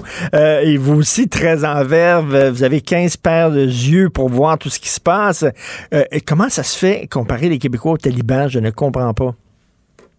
Ben, en fait, la, la, la comparaison, évidemment, qui est absolument outrancière, c'est, de dire que les talibans privent les femmes euh, afghanes euh, de leur euh, éducation. Alors là-dessus, évidemment, on sera d'accord tout le monde. oui. Mais euh, la loi 21 euh, prive aussi euh, les, des- certaines femmes québécoises, celles qui sont voilées, du droit à, à enseigner, donc ou du droit des élèves d'avoir une enseignante voilée. Bref, une espèce d'amalgame là, pas tout à fait évident d'ailleurs. Mais bref, la loi 21, ça égale les talibans. En gros, c'est ça l'idée. Et- Et, et- un parallèle avec la France, même chose. Voilà. Ce qui est intéressant, Frédéric Bastien, c'est que vous ne vous euh, contentez pas de dire ça n'a pas de bon sens, c'est grossier et tout ça, c'est que vous grattez. Et là, vous êtes allé voir, ben c'est qui ça, Shimakan? Et là, ça devient assez savoureux. C'est qui Shimakan? Ben, Shimakan, c'est une islamiste, une ancienne du euh, Conseil national des musulmans du Canada. Alors, c'est une organisation euh, d'islamistes au Canada qui veut, euh, en fait, euh, qui a voulu, à un moment donné, il y a une quinzaine d'années, implanter la charia pour le droit familial en Ontario. Ils ont fait campagne là-dessus. Alors, vous savez, la charia, notamment, qui permet la polygamie, ça, c'est correct. Hein? Madame, euh, Madame euh, Khan travaillait pour le Conseil national des musulmans canadiens à cette époque-là. Et donc, la loi 21, ça, c'est terrible pour les femmes. La, la charia qui permet, entre autres, la polygamie, ça, euh, ça, par contre, ça, vous savez, c'est un petit détail. Il faut, Ben faut- oui. être accommodant avec ça. Elle, elle a écrit ça. Elle a écrit, faut, faut comprendre, puis mettre ça en, en- en perspective, vous savez. Puis voilà, le droit des femmes, je veux bien, mais quand même, la charia dit que la polygamie, c'est correct. Donc voilà, vous savez, genre de... En tout cas, bref... Non, mais c'est c'est hallucinant qu'un journal qui est, qui est le, le- le journal le plus important au pays, le Globe and Mail, donne une, une tribune à une femme qui est une islamiste? Est-ce qu'on donnerait une tribune euh, à quelqu'un qui est de l'extrême droite religieuse, par exemple anti-avortement, anti-gay, puis tout ça? Ben, jamais de l'open mail ferait ça. Mais pourtant, c'est le pendant, mais musulman de ça. Absolument. Et, et cite des gens qui prônent ouvertement l'extermination des Juifs, des penseurs, des frères musulmans, qui est un mouvement politique et religieux extrémiste qui veut implanter une théocratie religieuse en Égypte et ailleurs. Et donc, elle cite, un type, Al-Karawadi, qui a dit Hitler a été envoyé sur la terre pour punir les Juifs. Ce, ce gars-là prônait ouvertement les attentats contre les Juifs. Alors, elle cite des gens. Si vous et moi, on citait des gens comme ça aujourd'hui, ben on, se ferait sacrer dehors, avec raison. si, on les encensait, là, parce qu'elle les a cités non pas pour les dénoncer, mais pour dire qu'Al-Karawadi, c'est un grand savant musulman de renom. C'est un autre type qui était un de ses collègues qui lui avait dit ben euh, on a le droit de euh, selon le Coran, on a le droit de battre sa femme, de taper sa femme, mais il faut pas frapper trop fort, hein, vous savez, puis il euh, faut pas frapper au visage, puis c'est seulement quand elle l'a mérité qu'on a le droit de la taper. OK. non, non, mais je veux dire, vous comprenez, c'est complètement OK, mais elle, elle est dans cette mouvance-là, donc une mouvance religieuse extrémiste. Et là, comment ça se fait? Le Globe and Mail, le National Post, le Toronto Sun, etc., euh, n'hésite pas à donner la parole à des gens comme ça. C'est parce que finalement, les ennemis de mes ennemis sont mes amis. Si vous détestez la loi 21, on s'en fout euh, quelle, quelle est votre idéologie. Vous détestez la loi 21, je déteste la loi 21, donc vous êtes mon ami. C'est ça, là? Absolument, exactement. Alors, euh, vous tapez sur le Québec, ben, c'est parfait. Alors là, vous avez vraiment toute la, place que vous pouvez. Euh, on vous donne de la place, on vous donne une tribune, on vous donne de l'espace médiatique. Et, vous savez, elle, lance à la fin de sa chronique, elle dit on devrait boycotter, les, gens de la finance, les investisseurs ben devraient boycotter les obligations du Québec. Imaginez, vous et moi, Monsieur euh, Martineau, si on écrivait une chronique, un billet de blog ou dans, sur les ondes, vous disiez ben moi, je vous incite à boycotter tous les musulmans qui vivent au Canada parce que j'ai un désaccord avec un de leurs imams ou peu importe. Là. Qu'est-ce qui nous arriverait? Imaginez si on disait, ben moi, écoutez, on devrait boycotter les Juifs au Canada parce que bon, j'ai un désaccord avec telle, euh, telle euh, une des composantes de la communauté juive. Qu'est-ce que vous pensez qui nous arriverait? Mais leur haine et leur mépris du Québec devient, ils sont aveuglés, là. Ils, sont en train de, de, s'allier à des gens qui ne sont pas fréquentables. Absolument, c'est ça. Alors, ils sont prêts à faire n'importe quoi et, on est dans un cas classique de deux poids, deux mesures. Quand on frappe sur le Québec, hein, au Canada, vous pouvez dire absolument tout ce que vous voulez sur le Québec. Non seulement il n'y a aucune conséquence, mais je l'ai déjà dit, mais on doit le répéter. Vous allez avoir de l'avancement, vous allez avoir de l'espace médiatique. On va, on va vous. Euh, on est la seule minorité au Canada. On est d'une minorité nationale, les Québécois, mais on est la seule minorité contre laquelle vous pouvez dire absolument tout ce que vous voulez. Vous pouvez nous traiter de n'importe quoi. Mhm. Vous pouvez faire tous les parallèles, exactement ce que fait Mme Kahn. Mme Kahn, l'an dernier, elle avait comparé la loi 21 à l'assassinat de George Floyd aux États-Unis, ce pauvre pauvre type qui avait été étranglé par un policier sous les regards des caméras, sous les, mhm. devant les caméras. On avait tous été très, très émus par euh, cette affaire. Et à comparer la loi 21 à ça, mais c'est, ça fait des années et des années qu'elle nous crache son fiel euh, autant qu'elle peut. Et, cette femme-là, je dois ajouter, elle a vécu ici, elle a grandi ici, elle est arrivée ici à l'âge de trois ans parce que sa famille et elle étaient, ils ont quitté l'Inde où les musulmans en passant sont, sont persécutés en Inde, les musulmans. quand vous êtes musulman en Inde, là, vous passez un très mauvais quart d'heure. Ils sont venus ici, hmm. elle a grandi ici, puis c'est comme ça qu'elle nous remercie. Ça, c'est vraiment, c'est absolument dégueulasse. Et le Globe and Mail, c'est la gauche, c'est la voix de la gauche. Et cette gauche-là, mon Dieu, c'est, il faut protéger les minorités, il faut défendre les droits des minorités, mais ils ne voient pas que nous sommes une minorité au Canada. Nous?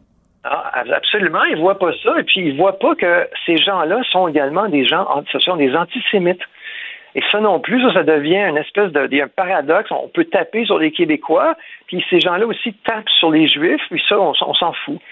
On s'en fout parce qu'on est dans une logique racialiste, euh, malheureusement. Et puis, bon, ben, les Juifs, vous savez, ce sont des gens en général qui ont la peau pâle. Alors, euh, donc, on peut, euh, à cette heure, aujourd'hui, c'est comme démodé de défendre les Juifs, un peu aux yeux des, aux yeux des multiculturalistes canadiens, aux yeux des woke, en fait, toute cette tendance qui est très, très bien présente au Globe and Mail, comme, on sait. C'est absolument dégueulasse. Et moi, ce qui m'attriste, euh, Frédéric, puis bon, vous avez, vous avez été euh, candidat à la chefferie du PQ, c'est que on se fait respecter et on obtient des pouvoirs quand on fait peur. C'est comme ça. La vie est un rapport de force. On est en train de se débarrasser de notre âme, c'est-à-dire en laissant le PQ mourir. On ne fera plus peur à Ottawa après, là. Avec un PQ qui est mort et enterré. Ils n'auront plus peur de nous, là. Non, ben absolument. Moi, je pense que si on n'a pas de rapport de force, comme vous dites, euh, on, on va absolument pas se faire respecter. Ça, Mais ça. Ça, c'est sûr et certain. Et puis on n'est pas. Puis moi, moi, je veux dire, euh, malheureusement, euh, la CAC dénonce pas ces gens-là. La CAC est, euh, est- est pas. euh, la CAC est pas présente, je trouve, suffisamment dans ce genre de, de, de, de débat-là. Nous, moi, j'ai créé un organisme qui s'appelle Justice pour le Québec. On poursuit la ville de Toronto qui finance illégalement, en passant, justement, entre autres, le Conseil national des musulmans du Canada. Il leur donne de l'argent, la ville de Toronto, pour que le Conseil des musulmans euh, conteste la loi 21 dans les- devant les tribunaux au Québec. Et ça, c'est ill- c'est illégal. Vous n'avez pas le droit de faire ça au Canada. Une ville n'a pas le droit de faire ça. Alors nous, on a réussi, il y a plusieurs villes qui le font, euh, canadiennes, anglaises, mais nous, on a réussi à déposer une poursuite en cours contre Toronto. Le gouvernement du Québec, là, il n'est pas là pour nous aider. Ben non. Nous, on est un groupe, on est un groupe de patriotes. On, lève des fonds, on a des, avocats qui travaillent pour nous pour vraiment pas cher euh, et qui nous aident. Et euh, dans ce cas-ci, c'est non, c'est plutôt des avocats à Toronto, mais on en a trouvé quand même un qui ne charge pas trop cher, mais pas trop cher pour un avocat à Toronto pour poursuivre la ville de Toronto, c'est quand même très cher. Mais bref, le gouvernement Legault, là, il n'est pas avec nous. Le gouvernement Legault n'est Ouais, pas là pour nous aider, là. Euh, malheureusement, là, on est un organisme d'individus, comme je disais, de, de patriotes, mais c'est ça. Ben non, mais il faut se lever, puis il faut euh, mettre son point sur la table. Le gouvernement Le- Legault demande poliment des nouveaux pouvoirs, alors qu'il faut les exiger. La vie est un rapport de force. Une chance que vous êtes là, Frédéric Bastien. Vraiment, là, c'est toujours intéressant de vous lire euh, dans votre blog et aussi sur votre page Facebook. Merci beaucoup pour le travail que vous faites. Merci. Merci, M. Martineau. Merci. Frédéric Bastien, professeur, historien et blogueur au Journal de Montréal. C'est tout le temps que j'ai. Benoît qui prend la relève dans une demi-heure. Il y a notre rencontre. J'aimerais remercier mon équipe formidable à la recherche, un trio de choc féminin, entièrement féminin. Florence Lamoureux, merci beaucoup. Charlotte Duquette, Frédéric Hull, merci pour votre travail. Charlie Marchand à la régie, la réalisation. Français. Euh, il vient de débarquer. Et là, euh, ben, il a vu sa première journée de printemps. Et tu as vu, Charlie, c'est très particulier, il n'y a plus d'entre-deux maintenant. Il n'y a presque plus d'automne, il n'y a presque plus de printemps. On dirait qu'on passe de l'hiver directement à l'été. C'était presque le mois de juin, le mois de juillet, ce, ce- ce week-end. Mais là, c'est vraiment arrivé. Et d'ailleurs, pour célébrer ça, il s'est fait bleacher les cheveux. C'est dommage que vous ne pouvez pas voir ça. Alors, euh, ça te va très bien. Donc, on se reparle demain, 8 heures. Excellente journée tout le monde. Cube Radio.